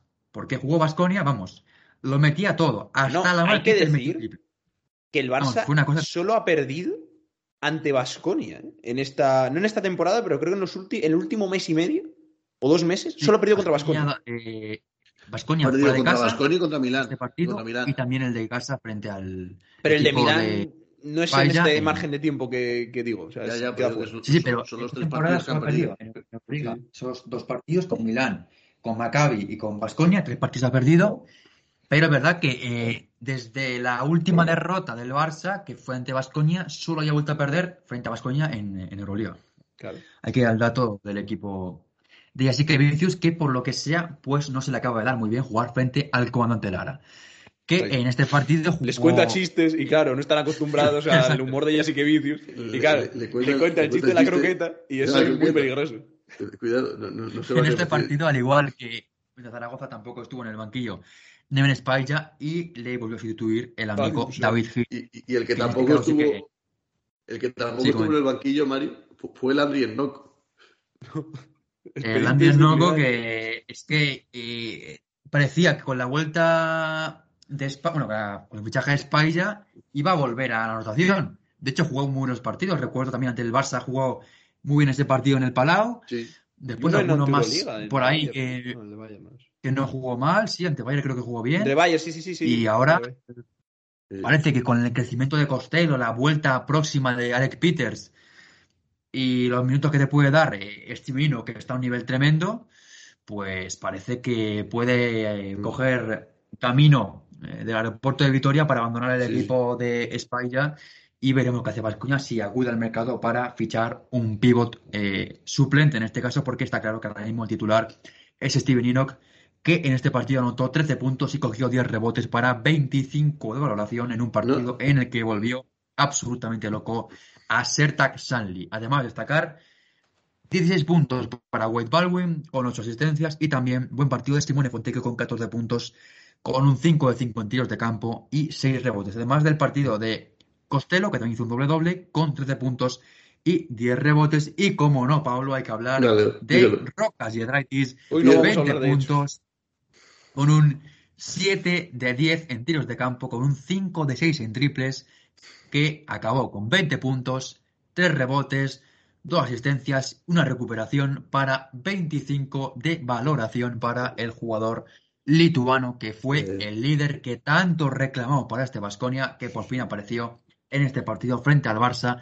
Un Barça en el que solo se puso a acabar de la quema a Nikola Mirotic, que acabó con 19 puntos y 4 rebotes. Mal partido tanto de la Provítola con 12 puntos, tampoco estuvo bien Corey Higgins en su vuelta a- al equipo con 2 puntos, tampoco fue el partido de Nigel Hayes, que también volvió al equipo después de dar positivo por coronavirus. Eh, y tampoco fue buen partido de Brandon Davis, eh, tampoco Dante Exum. Sertar Sally en números sí, pero como he dicho antes, le volvió completamente loco el amigo Steven Enoch. Y vimos a un Barça realmente débil, defensivamente muy mal, y que como dijo así que Vicius se quedó celebrando las navidades en Barcelona. Un Barça de que también hay que comentar que eh, después de este partido contra Basconia, eh, aparte del positivo de Piero Oriola, con el que no se pudo contar para este partido, pues se unieron los positivos de Sergio Martínez, también de la Provitola y del propio Asique Vicius, además de tres miembros del staff que no pueden estar con el equipo, con lo cual se provocó el aplazamiento del partido frente al Madrid este próximo domingo. No se pudo jugar. Y eh, unos positivos que también van a poner en compromiso el partido que se va a jugar, en teoría, este próximo viernes frente al CSK en Moscú. Y eh, veremos a ver qué pasa con este partido, porque eh, vamos a ver si pueden llegar alguno para el Barça, y ahora mismo nos reúnen los jugadores necesarios para jugar este partido. Así que veremos a ver qué pasa si este partido puede jugar o no. O si el CSK, después de la semana pasada, donde no jugó frente a Olympiacos, tampoco juega esta semana frente al equipo de Asiquevicius. Con esto ya quedamos en la liga y nos vamos a hacer la NBA que nos trae el señor Pablo Montero. Pablo, vengo a salvar, vengo a salvar, antes de que cerre la Euroliga, la, sección de fríos datos. Vengo a salvarla porque ah, porque cuando no es uno es otro, vamos a hablar de, los datos, como siempre, del señor eh, don José Pozas, eh, una semana más. Eh, vamos a ver, porque en el partido, la victoria ¿no? contra, contra San Pablo Burgos nos ofreció cero puntos, cero de tiro en tiros de dos, cero de uno en tiros de tres, cero de cero en tiros libres, cero rebotes, una asistencia, una pérdida y una falta personal para un total de menos dos de valoración. Ahí acaba, eh, como siempre, pues la patada diaria al señor Pepe Poz. Bueno, pues sí, exactamente. Vamos con la NBA, eh, que hoy tenemos, bueno, pues por aquí poquitas cosas porque, pues como siempre y como ya hemos comentado durante todo el podcast, eh, tenemos una plaga de COVID, eh, no solo en el mundo, sino en, pues, en el baloncesto. hay que decir que la, NBA, ya, pasó un poquito lo peor, hay que decirlo también. Sí, ya, ya pasado lo peor, pero bueno, sigue habiendo bastante, bastantes positivillos. Sobre todo entre las estrellas, es verdad que ya probablemente haya pasado lo peor, pero, pero vamos, por, por, hablar de cositas, ¿no? Vamos a empezar con cosas malas, que son, por ejemplo, pues, la lesión de Ricky Rubio, que, eh, por desgracia, pues se nos, ha, se nos ha lesionado toda la temporada con esa rotura del cruzado de la rodilla. La verdad es que es una lástima en dos vertientes. La primera, evidentemente, para su equipo, porque era uno de los, en los Cavaliers, en un equipo que actualmente va quinto en el, en el este y que estaba haciendo una temporada espectacular. En, en defensa muy buena, pero que lo comentamos la, la anterior, eh, la anterior temporada y yo creo que es un poco por lo que se cayó el equipo, ¿no? Que es que en ataque no había nadie que la metiera. Entonces, eh, el problema de, de, este equipo viene por aquí, de que era un jugador imaginativo, era un jugador que daba mucho juego, era un jugador que hacía fluir muy bien el ataque, que daba ideas ofensivas, cuando es un equipo que no solía tener esto la temporada pasada. Entonces, la pérdida de Ricky, la verdad es que le hace muchísimo daño a los Caps, que por otra parte, por comentar algo de ellos, eh, están teniendo a Kevin Love a un nivel espectacular. Está promediando más de 20 puntos y casi 12 rebotes por partido en estas últimas semanas y con un 50% en triples. Así que bueno, está recordando a sus mejores días en Minnesota y la verdad es que bueno, pues eh, ahora al final de su carrera y cuando nadie lo esperaba, pues lo está haciendo muy bien Kevin Love. Y bueno, y en la otra vertiente, pues evidentemente en una vertiente personal. Al final, Ricky Rubio es un jugador que, mm, recordemos, porque igual la gente, esto igual no lo tiene muy, asumido, que acaba contrato. Y cuando tú mm. te rompes la rodilla, una vez acabas contrato, es un poco complicado que un equipo igual te dé la confianza aunque estés haciendo en tu mejor nivel. Que, mm, así que la verdad es que le llega en el peor momento posible, porque primero es eso, acaba contrato y segundo, como he dicho, estaba en su mejor nivel, lo hemos hablado aquí durante creo que muchas, bueno, la mayoría de las eh, de las veces eh, que hemos hablado de, Ricky. Y, siempre bien, así que bueno, es una verdadera lástima, deseamos que se recupere lo más pronto posible, pero es un jugador que actualmente, pues claro, eh, está en una situación muy, muy complicada, sus 31 años creo que cumplirá en 32, verano. 32, 32. 32, perdón, que pues eso, es al final complicado para un jugador de esa edad y con esta lesión eh, encontrar un contrato que se estaba ganando y mucho eh, en la pista. Me recuerda un poco al caso de Isaiah Thomas, pero es verdad que salvando las distancias, pero eh, un jugador que se rompe justamente en su año de contrato y estando en el mejor momento de su carrera, pues es, complicado. Hay que decir que, cuando Ricky Rubio se lesiona está haciendo un partido de 27 puntos, 13 rebotes, 9 asistencias, el mejor partido de la temporada y justo se lesiona, pues ya, ya justo al final del partido además. Sí. sí, quedan como dos minutos para acabar el partido y la verdad es que es una noticia terrible. Yo creo que la noticia más triste de la semana porque al final si un jugador en toda la NBA que estaba mereciendo lo que estaba haciendo este, esta temporada era él, porque había sufrido mucho, temporadas muy complicadas con lesiones en Minnesota, Eh, temporada pasada tampoco estuvo nada bien en el equipo de, de Minnesota. Y bueno, parecía que los Cavs, eh, bueno, llevaban un equipo en reconstrucción, que todo el mundo criticamos en su momento que, que fuera allí, que se quedara allí, porque al final veíamos que de alguna manera desaprovechaba un poco ese talento que tenía y ese buen momento de forma que estaba, pero había llegado al equipo de moda de la NBA, estaba disputando en el equipo con la baja de Colin Sexton y la verdad es que da muchísima pena porque era un jugador que estaba en su mejor momento eh, de siempre, jugando muy bien al baloncesto, siendo un director de, de maravilloso para unos Caps que estaban en ese momento, eh, claro, claro como la revelación de la temporada. Y pues ahora con esta baja, con esta lesión, evidentemente van a bajar un poquito, pero sobre todo en el plano personal, pues es una auténtica lástima por un jugador que, como he dicho, estaba en su mejor momento de, su carrera, estaba jugando muy bien al baloncesto, estaba siendo ese jugador diferencial en ataque, ese talento que todos conocemos, y la verdad es que es una auténtica injusticia, es una noticia devastadora para la NBA y también, por supuesto, para España, porque al final es un jugador, era el jugador que mejor estaba representando a España en la NBA, porque Billy estaba poquito a poco sumando más en los Pelicans, pero Garuba, Aldama, Ibaka, pues no estaban teniendo ese rol tan importante que quisieran haber tenido.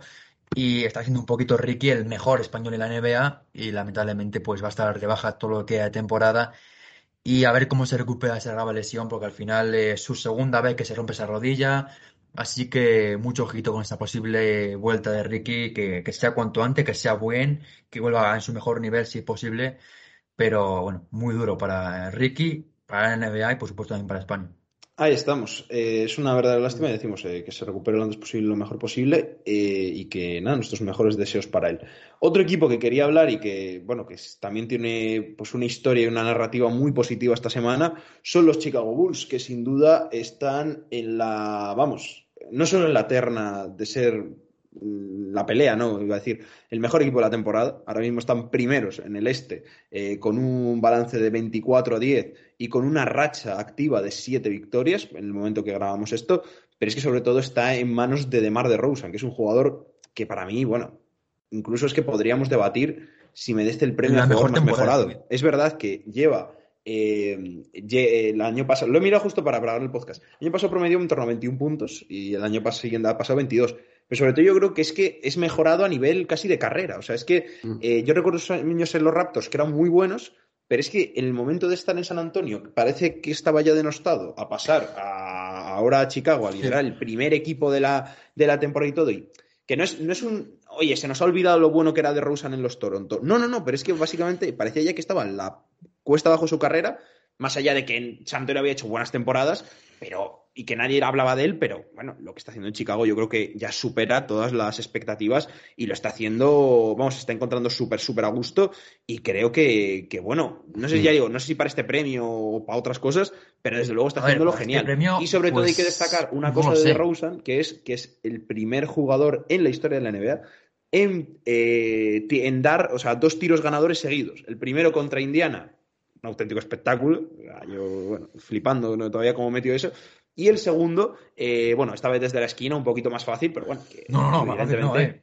Bueno, estaba más defendido incluso ahí. Eh. Estaba bien, estaba más defendido. A ver, lo que pasa es que el otro es una locura. Evidentemente los dos son muy buenos. El otro, el segundo, bueno, pero tenía más espacio para tirar. En el de Washington estaba completamente bien defendido. Y también hay que sí, está bien defendido, pero bueno, no es tan locura como el otro. Sobre este dato, que además creo que va a ser prácticamente imposible que nadie lo supere o que nadie lo iguale, porque además ha sido en dos años diferentes. Porque el partido ante Indiana Pacers fue en 2021 y este frente a mm. los eh, Washington Wizards fue en 2022, con lo cual parece casi imposible que alguien vaya a igualar esta eh, circunstancia de anotar en dos noches consecutivas el tiro ganador para su equipo y además en dos años diferentes, con lo cual tremendo lo suyo. Su temporada numéricamente es absolutamente bárbara, 26,8 puntos por partido, 5,1 rebotes, en triples un 37%, un, tira, un jugador que tira eh, lo justo y necesario, pero lo mete. Y que además los dos canastas decisivas son dos triples, lo cual ya es mm. la repanocha, porque es un jugador que tiene un tiro de media distancia espectacular, tiene un tiro de 5 o 6 metros muy bueno, pero de fuera es un jugador que tira poco. De hecho, ante Washington solo metió ese triple, solo tiró ese, y ante Indiana solo metió ese triple de los tres que tiró. Con lo cual, mm.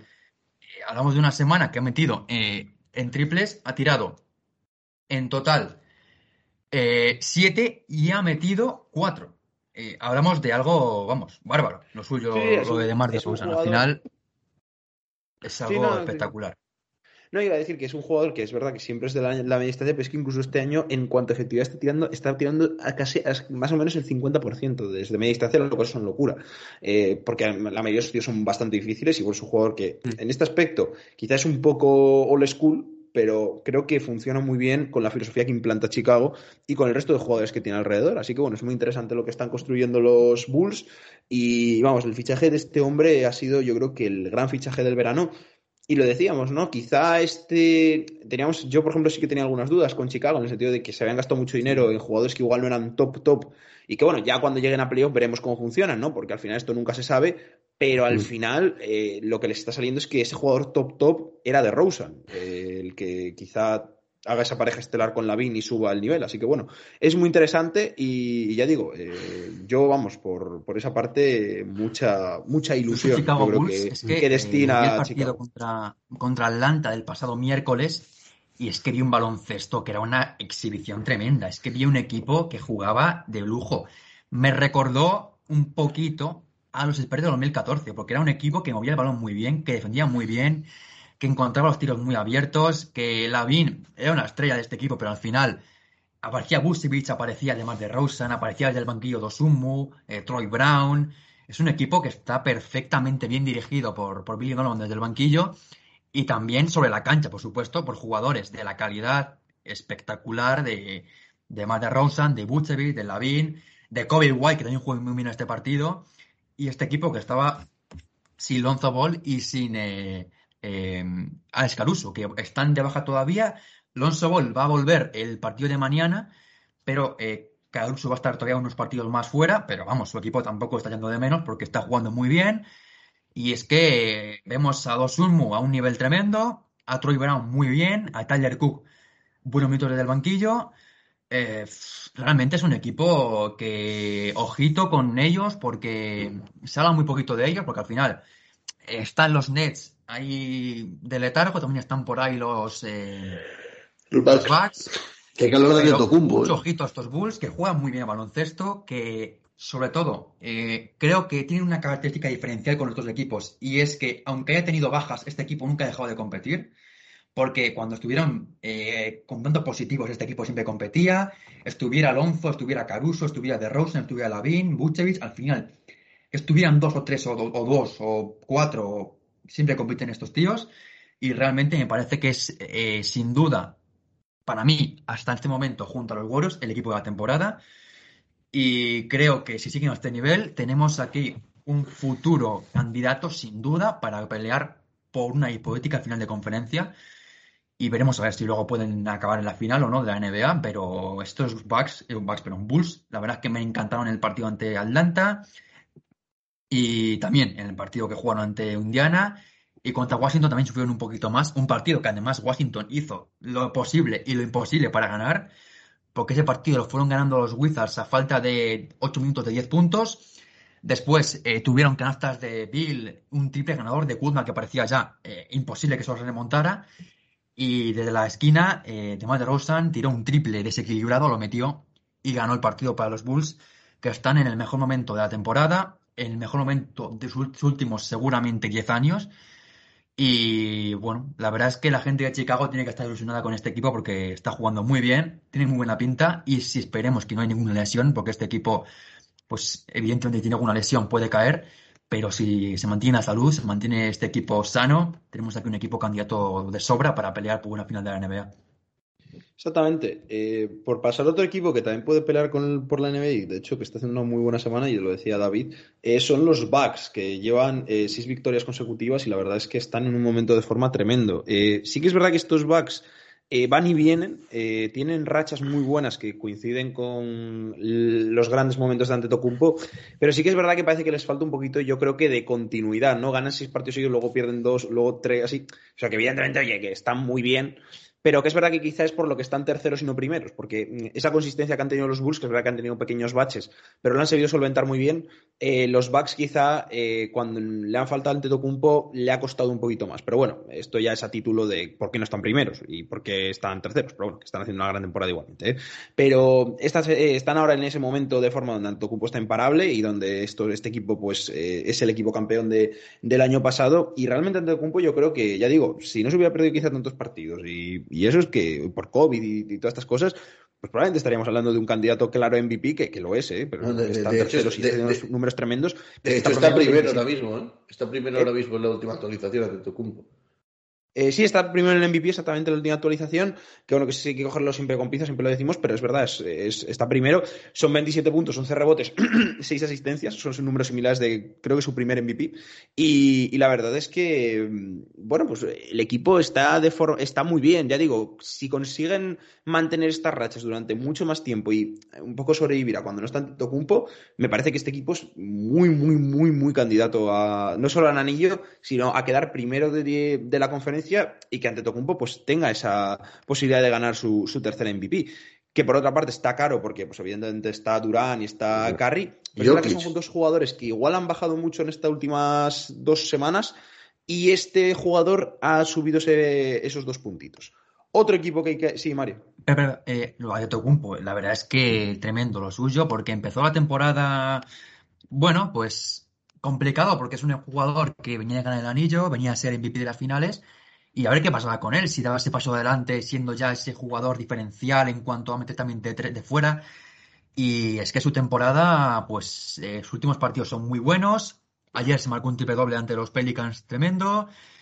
Eh, mete triples, es un jugador ya prácticamente imparable en campo a campo abierto. Es un jugador que también es diferencial eh, desde la zona. Es un jugador que es capaz de hacer cualquier cosa sobre la cancha que dirige, que anota, que pasa y que, vamos, está ahora mismo primero y por méritos propios, porque su equipo está donde está, en, gracias a su buena temporada. Pero vamos, eh, temporada de Tocumpo tremenda. Y creo que este año tenemos un MVP, la verdad es que muy, muy, muy incierto por el gran nivel de los candidatos. Porque primero está eh, Stephen Curry, que su temporada es muy buena. Eh, Kevin Durant es el segundo candidato, no sé si en posición por delante de Curry o de Durant o tal pero está ahí segundo por sus méritos, su temporada tan buena.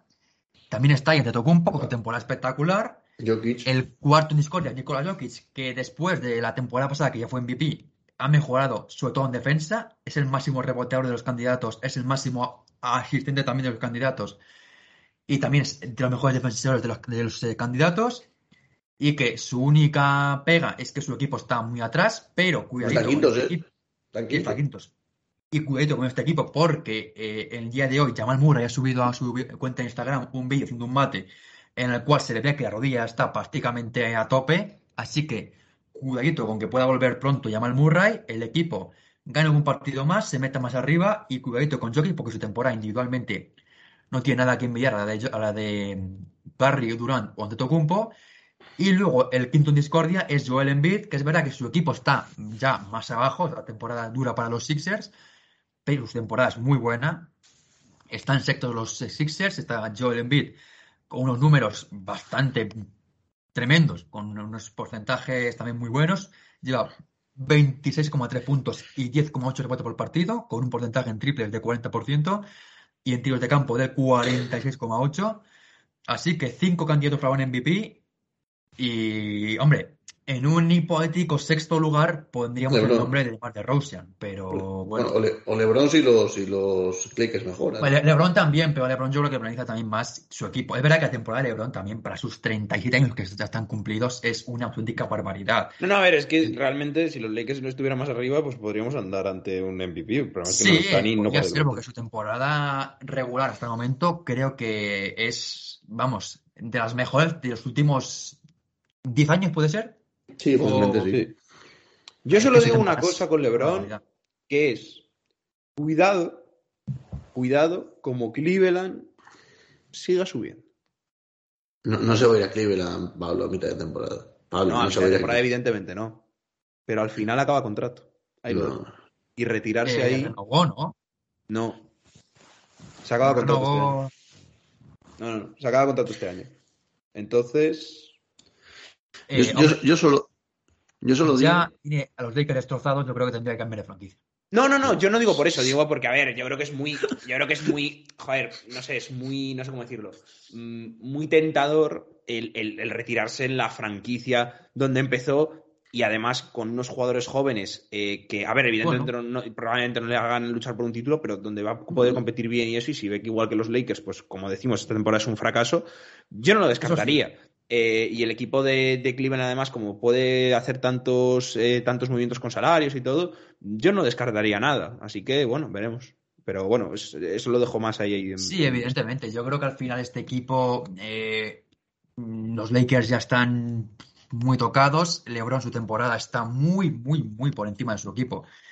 Porque eh, esta temporada ha hecho partidos de 40 puntos. El partido ante Portland, que pude ver la mitad, eh, era una superioridad tremenda física. Y no solo física, sino también en cuanto a cierto en triples, porque se está convirtiendo en un jugador que ya no solo es diferencial eh, en carrera, cerca del aro, corriendo. No, no, es un jugador que también hace mucho daño desde el triple. Y sobre todo es una disciplina en la que está últimamente eh, muy empeñado, porque eh, lleva partidos últimos en los que LeBron tira 8 o 7 triples por partido. y mete, y mete triples y 8, ¿eh? Y los mete además, por supuesto, sí. Lleva los últimos partidos. Frente a Portland metió un 5 eh, de 10, frente a Memphis 8 de 14, frente a Houston un 3 de 5, 3 de 9 frente a Brooklyn, 2 de 7 frente a Sacramento, de San Antonio, perdón. Es un jugador que tira de 3, que lo mete, pero es que además meter LeBron James en, por temporada eh, como ya promediando ahora mismo, eh, un porcentaje de un 37% en triples, tirando en algunos partidos más de 10, habla que es un jugador completísimo. Es que lleva unos promedios de temporada que es una cosa tremenda. 28,6 puntos, 7,5 rebotes, 6,6 asistencias. Eh, evidentemente, si su equipo estuviera más arriba, sería el candidato número uno por narrativa, por todo, a ser MVP. Pero como el equipo está donde está, evidentemente mm. eh, caen sus opciones, pero está en, una temporada tremenda LeBron James. De hecho, hay, una, hay un gráfico que vi el otro día que prácticamente, de, si coges a LeBron en, en, los 18 años, 26 años y 37 años, promedia exactamente lo mismo. O sea, es una barbaridad. Dicho esto, eh, siguiente equipo del que vamos a hablar eh, va a ser los Grizzlies. Eh, es un eh. equipazo lo que están haciendo este, estos chavales. son ahora mismo, si no me equivoco, cuartos calificados en el, en el, mm. oeste, exactamente, cuartos calificados. Y llevan un mes, eh, acabaron un mes de diciembre, eh, pues por todo lo alto, solo con esas cuatro victorias eh, consecutivas contra eh, Sacramento, Phoenix, Lakers y San Antonio, pero es que actualmente es uno de los mejores equipos ofensivos de la liga. Es verdad que defensivamente, yo siempre lo he dicho, este equipo es lo que le falta para mm, realmente poder codearse con los de arriba, pero tienen la estrella, tienen las mimbres, tienen jugadores secundarios, tienen la juventud, el descaro, y por una parte también tienen la veteranía eh, de jugadores como, como, Adams o Anderson eh, para hacer cosas muy grandes. Es verdad que es el tipo de equipo que en playoff le cuesta más, pero cuando las defensas suben, justamente por este tema que, que estoy hablando, pero vamos, a mí me gusta mucho este, este equipo, me gusta mucho el proyecto que, están haciendo. El año pasado lo, ponía yo un poco entre paréntesis porque me esperaba un saltito más, que es el que están dando este año. Igual yo me lo esperaba el año pasado, pero bueno, al final, em, este año que es un año más normal, pese a todo lo que está pasando, eh, quizás sea por eso, por lo que lo, han conseguido dar. Y, y sobre todo que están sobreviviendo a Yamorán. Al final es un jugador que es verdad que, está, que, empezó muy bien la temporada, promediando más de 30 puntos por partido. Ha bajado un poco. Es verdad que ha hecho partidos muy buenos estas últimas eh, dos, tres semanas pero que, que sin él, eh, cuando ha estado lesionado, cuando ha estado con COVID, pues la verdad es que, bueno, este, este jugador no sé si estuvo con COVID, eh, ahora lo, no lo recuerdo. Me suena que sí, pero no estoy seguro. Estuvo lesionado. Eh, ¿Qué dices? Que no sé si Yamoran estuvo con COVID, creo que sí. No, Yamoran fue lesión de rodilla. Fue lesión de rodilla, no, vale. Es que no, no, sabía si era COVID o, sea, la lesión sabía seguro, pero lo que me faltaba era lo de, lo de si era COVID o no. Eh, pero bueno, que pese a eso, sobrevivieron muy bien, lo hicieron muy bien y ahora mismo están ahí arriba eh, un equipo que, que, bueno, pues que, que, puede, que puede aspirar a muchas cosas y, y que realmente pues es muy, muy interesante. Eh, siguiendo con otro equipo que hay que hablar. Yo, quería decir un, par de cosas. De... Vale, pero breve, please. No, no, muy breve. Lo, lo primero que creo que tiene mucho que ver primero con la figura de Jared Jackson Jr., que está, bajando, está pasando un poco bajo el radar, pero yo creo que está haciendo, pues por así decirlo, eh, su mejor temporada desde que llegó a la NBA. Y también eh, del amigo Desmond Bain, de, ya el jugador de segundo año, que hizo muy buena temporada rookie, pero quizá no venía con un cartel tan mediático, de hecho venía con un cartel pues muy muy bajo mediático, para nada mediático, pero que está siendo uno, uno de los mejores jugadores del equipo, para mí la gran tercera espada. Y ojo, hablabas de jugador más mejorado eh, de Mar del Roser, ojo ya Morante. Ojo que para mí de momento es su gran de este año. Sí, sí, no, es, la verdad es que es un, es un jugador que está teniendo un temporada tremendo y que bueno, si hubiera mantenido ya los números del principio, bueno, ya hubiera sido impresionante. Em, seguimos con el equipo que justamente iba a hablar para que Mario se explaye, porque iba a hablar de Portland, que, bueno, ya roza lo injustificable, en el sentido de que, yo, creo que cuatro, llevan cuatro derrotas consecutivas ahora, pero es que eh, para poner perspectiva llevan solo dos victorias de los últimos diez partidos. O sea, esto es injustificable en todos los aspectos, está por debajo de Oklahoma y de San Antonio, que son equipos que ni siquiera intentan ganar partidos. O sea, ya es algo, eh, yo creo que, que, pone un poco de perspectiva. Eh, los datos son demoledores. Es que este equipo... Los datos es, ha metido a los Kings en play-in. Ese es el dato. No, no, pero es que no solo es ese tema, sino que es que si miras a los jugadores individualmente, Mario ya después nos podrá, nos podrá hablar más, eh, nadie está jugando bien. Es que nadie está jugando bien. O sea, tú coges jugador por jugador y nadie está haciendo una buena temporada. Lo cual yo ya no sé si es porque no se ha adaptado al nuevo entrenador, porque, a ver, defensivamente son una quimera, pero bueno, ya no hablo defensivamente porque, bueno, ya no los vamos a pedir peras al olmo, pero es que en ningún momento están eh, dando la sensación de equipo, de que ningún jugador tire del carro. Los fichajes ya sabemos que fueron malos, pero tanto, o sea, es que, me refiero, cuando un jugador funciona mal o dos jugadores funcionan mal, pero cuando funciona mal todo el equipo, yo ya no sé si es por, por, pura motivación, porque el entrenador no se adapta, que parece que no, evidentemente, pero que es que, mm, no sé, eh, es un desorden, es un, es un. Yo creo que se transmite, yo creo que la dejadez y la desidia que transmite en mm. defensa al ataque, eh, que como Lilar no está bien, eh, ya todo, nadie está bien, que McCollum viene y va es que, no sé, al final me parece que, este equipo eh, es preocupante. Vamos, le iba a traer la semana pasada, pero digo, bueno, a ver si consiguen reflotar un poco y no lo han hecho. Y, y, actualmente es que tienen una de las peores, vamos, narrativas de toda, de toda la liga. Si esta era la temporada, ¿no? Para que se quedara Lilar, vamos, creo que es la temporada para que, le están echando ya directamente del proyecto, porque es complicado poner algo sobre la mesa a tu estrella con, con, este nivel tan pésimo que estás mostrando, Mario. No sé si. En los, en los últimos tres partidos. Tira, tira. Yo solo iba a decir que en los últimos tres partidos les han anotado 132, 120 y 139 puntos.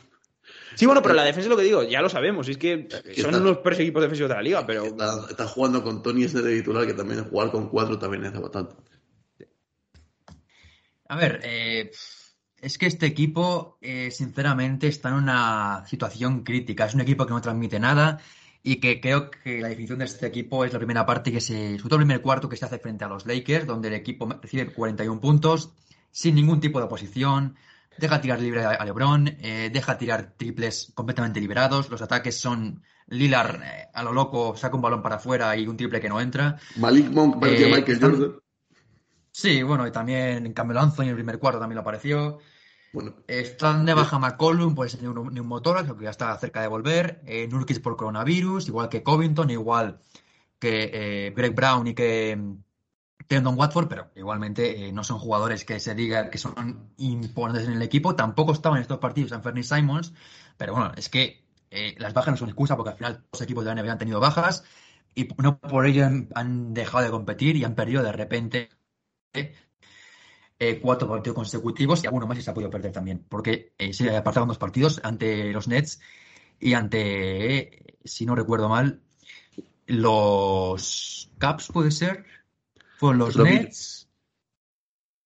Hawks, Hawks, Hawks, Hits, Cavaliers, Kings. Es el próximo partido. Exacto, pues esos partidos se patan. Pues entonces, el equipo que justo después de que Lillard dijera que se iba a quedar con el equipo que fue eh, justo antes de Navidad, fue incluso la semana del 14-15 de diciembre, llegaron dos victorias fuera de casa, pero fuera de casa, una en casa frente a, a los a los Charlotte Hornets. Y también ante los Grizzlies fuera de casa, que ese partido lo pude ver y me pareció que el equipo parecía que daba un pequeño paso hacia adelante y que con la recuperación al mejor nivel de Lillard, pues iba para arriba. Después llegaba la derrota frente a los Pelicans, donde el equipo jugó bien buena parte del partido, pero un tercer cuarto desastroso lo acabó siendo todo por tierra. Y a partir de ahí, derrota. Eh, bueno, primero, el partido pasado contra los Nets, tampoco se jugó el siguiente partido, que debía haber sido este pasado lunes. Bueno, jugó frente a los eh, Mavericks ya con positivos, partido para eh, olvidar, y luego derrotas frente a los Jazz y frente a los Lakers, que son esta racha de cuatro derrotas consecutivas que lleva el equipo de, de Billups, que la verdad es que transmite eh, una sensación muy negativa. Es un equipo que además defiende mal, que ataca muy mal, que no rebotea, que no eh, defiende, que realmente es un equipo muerto sobre la cancha y que además su reacción desde los despachos, cuando el equipo parece que está pidiendo el despido de Bailups, eh, la reacción por parte de la franquicia es contratar al hermano de Bailup, a Rodney Bailups, como el asistente para su hermano. A lo cual, si el equipo... Le da apoyo la moral al plantilla- chaval. No nos queda familia, joder, Mario. La plantilla dice que lo mejor es cambiar de entrenador porque no funcionamos, pues la franquicia dice, no. Fichamos al hermano del entrenador para que esté más cómodo el entrenador y el equipo funcione. Bueno, pues a ver si sale muy bien esa estrategia. Además, un equipo Joder, es que así me gusta. que ha cambiado de general manager porque ha salido también eh, Neil Olsi también con algún escándalo por ahí a comentar. Y el equipo, pues, eh, que no transmite nada, que juega fatal y que está decimotercero en la conferencia oeste. Y solo está ahí porque detrás están eh, los Pelicans, que están peor incluso, y los Rockets, pero no por otra cosa, porque al final Fíjate. estos Blazers llevan una racha terrible. eh, fuera de casa son el peor equipo de la NBA con 2-13 de balance. Bueno, Parece el Barça, eh, de fútbol. Pistons, No, el fútbol, está bastante mejor, no me jodas. No, digo, digo fuera de casa, ¿no? Que, que es- está también Bueno, imparable. bueno, a ver. eh, también, pero es que este equipo la verdad es que transmite muy poco, juega muy mal, es un equipo Sí, terrible a ver, sí. verle jugar. Y veremos a ver si pueden volver pronto Anthony Simons, Nurkic y alguna más. Y bueno, y no cae ni Lillard ni Powell, eh, que son un poco los que quedan en- arriba. Pero el equipo realmente transmite sensación de incluso temporada tirada a la basura. Que la única opción ya sería de cara al próximo mercado de traspasos de que llegue en un traspaso Ben Simmons y Lillard pueda encontrar ahí su Me compañero parece que de- traer ahora mismo a Ben Simmons es, es justamente la mejor decisión que se puede hacer. ¿eh? Y mira que yo soy de Ben Simmons, ¿eh? pero, eh, o sea, Es un jugador que lleva sin jugar todo el año y que mentalmente ha exhibido una debilidad maravillosa, traerle al peor equipo de la liga es, vamos, una decisión espectacular. Sí, la verdad es que traer al- a un jugador que lleva sin jugar mucho tiempo a un equipo que está jugando mal, creo que no es la mejor decisión. Pero Bueno, final- lo, lo único bueno, Mario, es que, es que no trae un jugador que lleva sin jugar mucho tiempo a un equipo que lleva sin jugar también mucho tiempo. Es, es parecido, ¿no? Al Es final. verdad. final es un poco so- pretemporada para los dos, ¿no? Pero Sí, bueno, solo voy a decir esto- creo que era- So- Solo voy a decir que los es tres terrible Blazers- y el equipo está deseando que acabe la temporada ya. los Yo, sinceramente, espero que se recuperen pronto Anthony Simons y Nurkic, que a lo mejor esta semana se gane algún partido, porque hay partidos que yo creo que se tienen que destacar antes de viajar al oeste, al este, donde va a haber pues un pelo de derrotas seguramente. Pues esta semana Portland recibe a los Hawks, que llevan también un momento terrible. el Eh, A ver quién a defiende Miami, menos, ¿eh? ah. 180, 170 va a quedar ese partido. joder, partido de la, a partido Cleveland de la y luego ya Kings, y luego toca ya la, la- el viaje por el este, donde van a jugar en canchas mm, donde el equipo no va a competir, porque va a jugar en Washington, va a jugar en Cleveland, va a jugar frente a los Celtics también, creo. Bueno, o sea, al final es un equipo Magic también veo por Mario, aquí, los En dos, semanas, en dos semanas en play no te preocupes.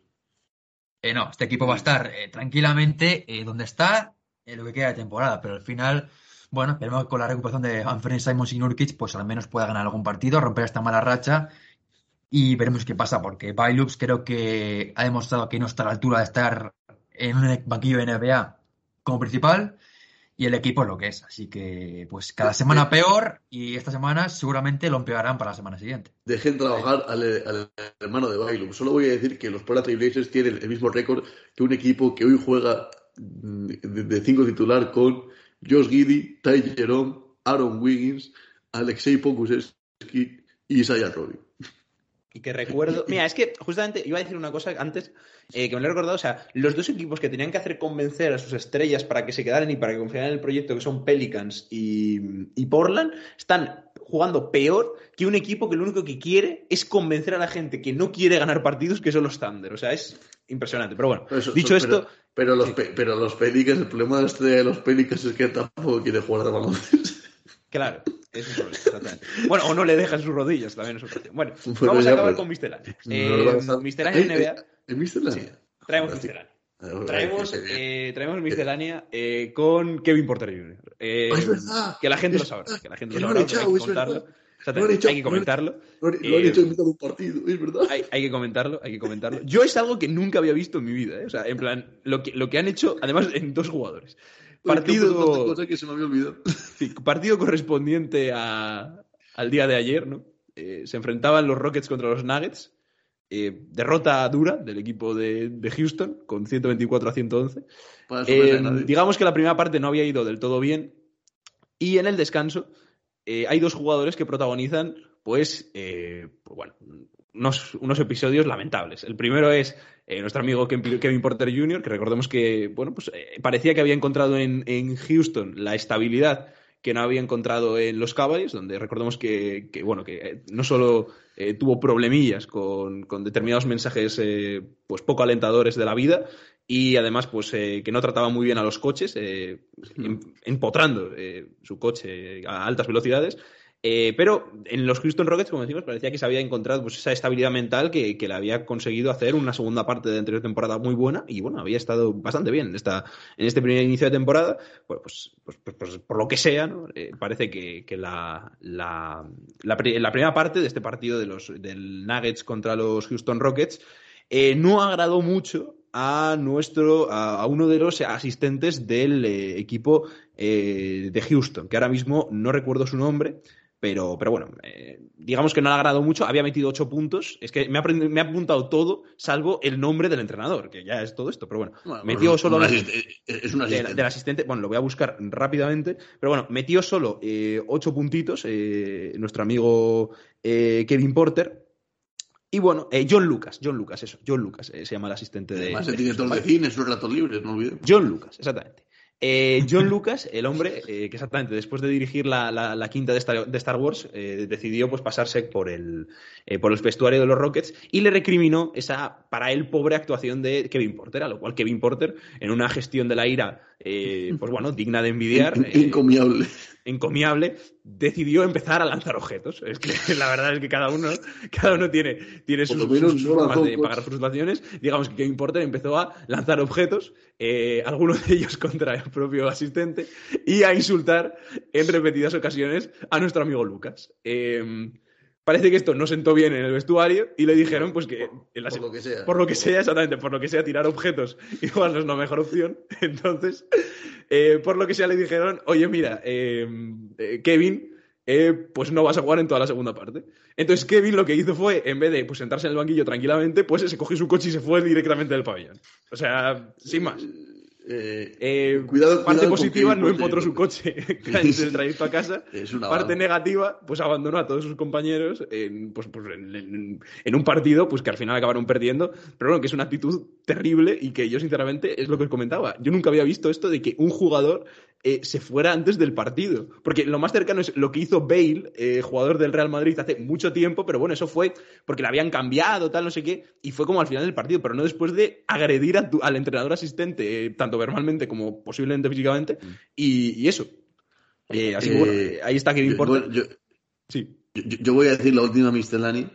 No, Es que y, no, y acabo con esta Ah, ah, perdón. ah, vale. Que, o sea, la segunda parte es que creía que iba a ser algo de lo de Kevin Porter. No, no, no. No, o sea, no, Christian era- Wood, eh, otro jugador que tiene una, una mentalidad privilegiada, eh, decidió que no solo era suficiente con que uno de sus compañeros empezara a lanzar objetos en el vestuario, que dijo, yo también la quiero liar. Eh, parece que, no que, que Christian Wood, que yo no entiendo esto, que alguien me lo explique, porque yo lo he leído en varios medios y, y yo, claro, no me lo acabo de explicar, que es, eh, él no quiso pasar una prueba anti-COVID.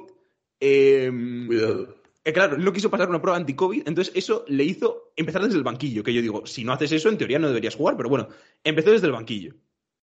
Eh, a lo cual, pues, pues bueno, pues es muy respetuoso, eh, el, hombre empieza desde el banquillo, tal, juega su partido, Bueno, pues parece que en el descanso tampoco quiso, eh, también le reprochó ¿no? su falta de minutos, su, su, su, su actitud y que también no, no, había jugado bien y tal y dijo que él no iba a jugar en toda la segunda parte. Pero es verdad que Christian Wood, por lo menos, ha tenido la decencia de, eh, por lo menos, pues quedarse en el banquillo. No jugó, pero bueno, pues el hombre pues ni, ni, ni agredió a su entrenador, o verbalmente por lo menos, ni nada. Y, y, lo, bien, y lo bien que eso está pasando Garuba en ese vestuario. Sí, sí, la verdad es que Garuba, bueno, no sé si estaría aquí con, con el equipo de la D-League, no, pero claro, sí que jugó, tú imagínate sí Garuba, que viene de un equipo que, bueno, pues el vestuario es bastante serio, a un, equipo, a un vestuario donde literalmente se empiezan a tirar cosas. Claro, jugó 13 minutos en ese partido. Que ah, pues entonces mira, seguro que disfrutó muchísimo. Donde, por cierto, se encontró con su amigo el Paco Campazo, que hizo pues, su mejor partido en la NBA, con esas 12 asistencias. Hombre, es, es eh, fácil contra un equipo que se dedica a pegarse entre ellos, la verdad. Yo tengo, yo tengo otro, yo tengo otro frío dato, que es que, sí. bueno, ya acaba de terminar su contrato, pero hemos podido disfrutar ¿no? de, del regreso de, de House, eh, que probablemente ya tenga la tercera dosis puesta. O habrá puesto él mismo la tercera dosis a alguien. El, el, jugador favorito de, de las enfermeras de, de la burbuja, eh, eh, pues, que firmó un contrato de 10 días con el y siempre es positivo eh, pues que una persona que respeta tanto al personal sanitario eh, esté en la NBA. Y que sobre todo no solo respeta, sino que agradece el trabajo del personal sanitario de una forma que poca gente agradecería, ¿no? Así que verdad, desde, desde, aquí mandamos un saludo a todo el mundo y invitamos a la gente que controle su ira, ¿no? Que es un poco por con lo que se podría eh, titular este, este podcast. ¿no? Que eh, Brad no Pitt en Seven. ¿eh? Ha, creo que ha, que ha, salido el podcast más largo de la temporada. Así que bueno, pues.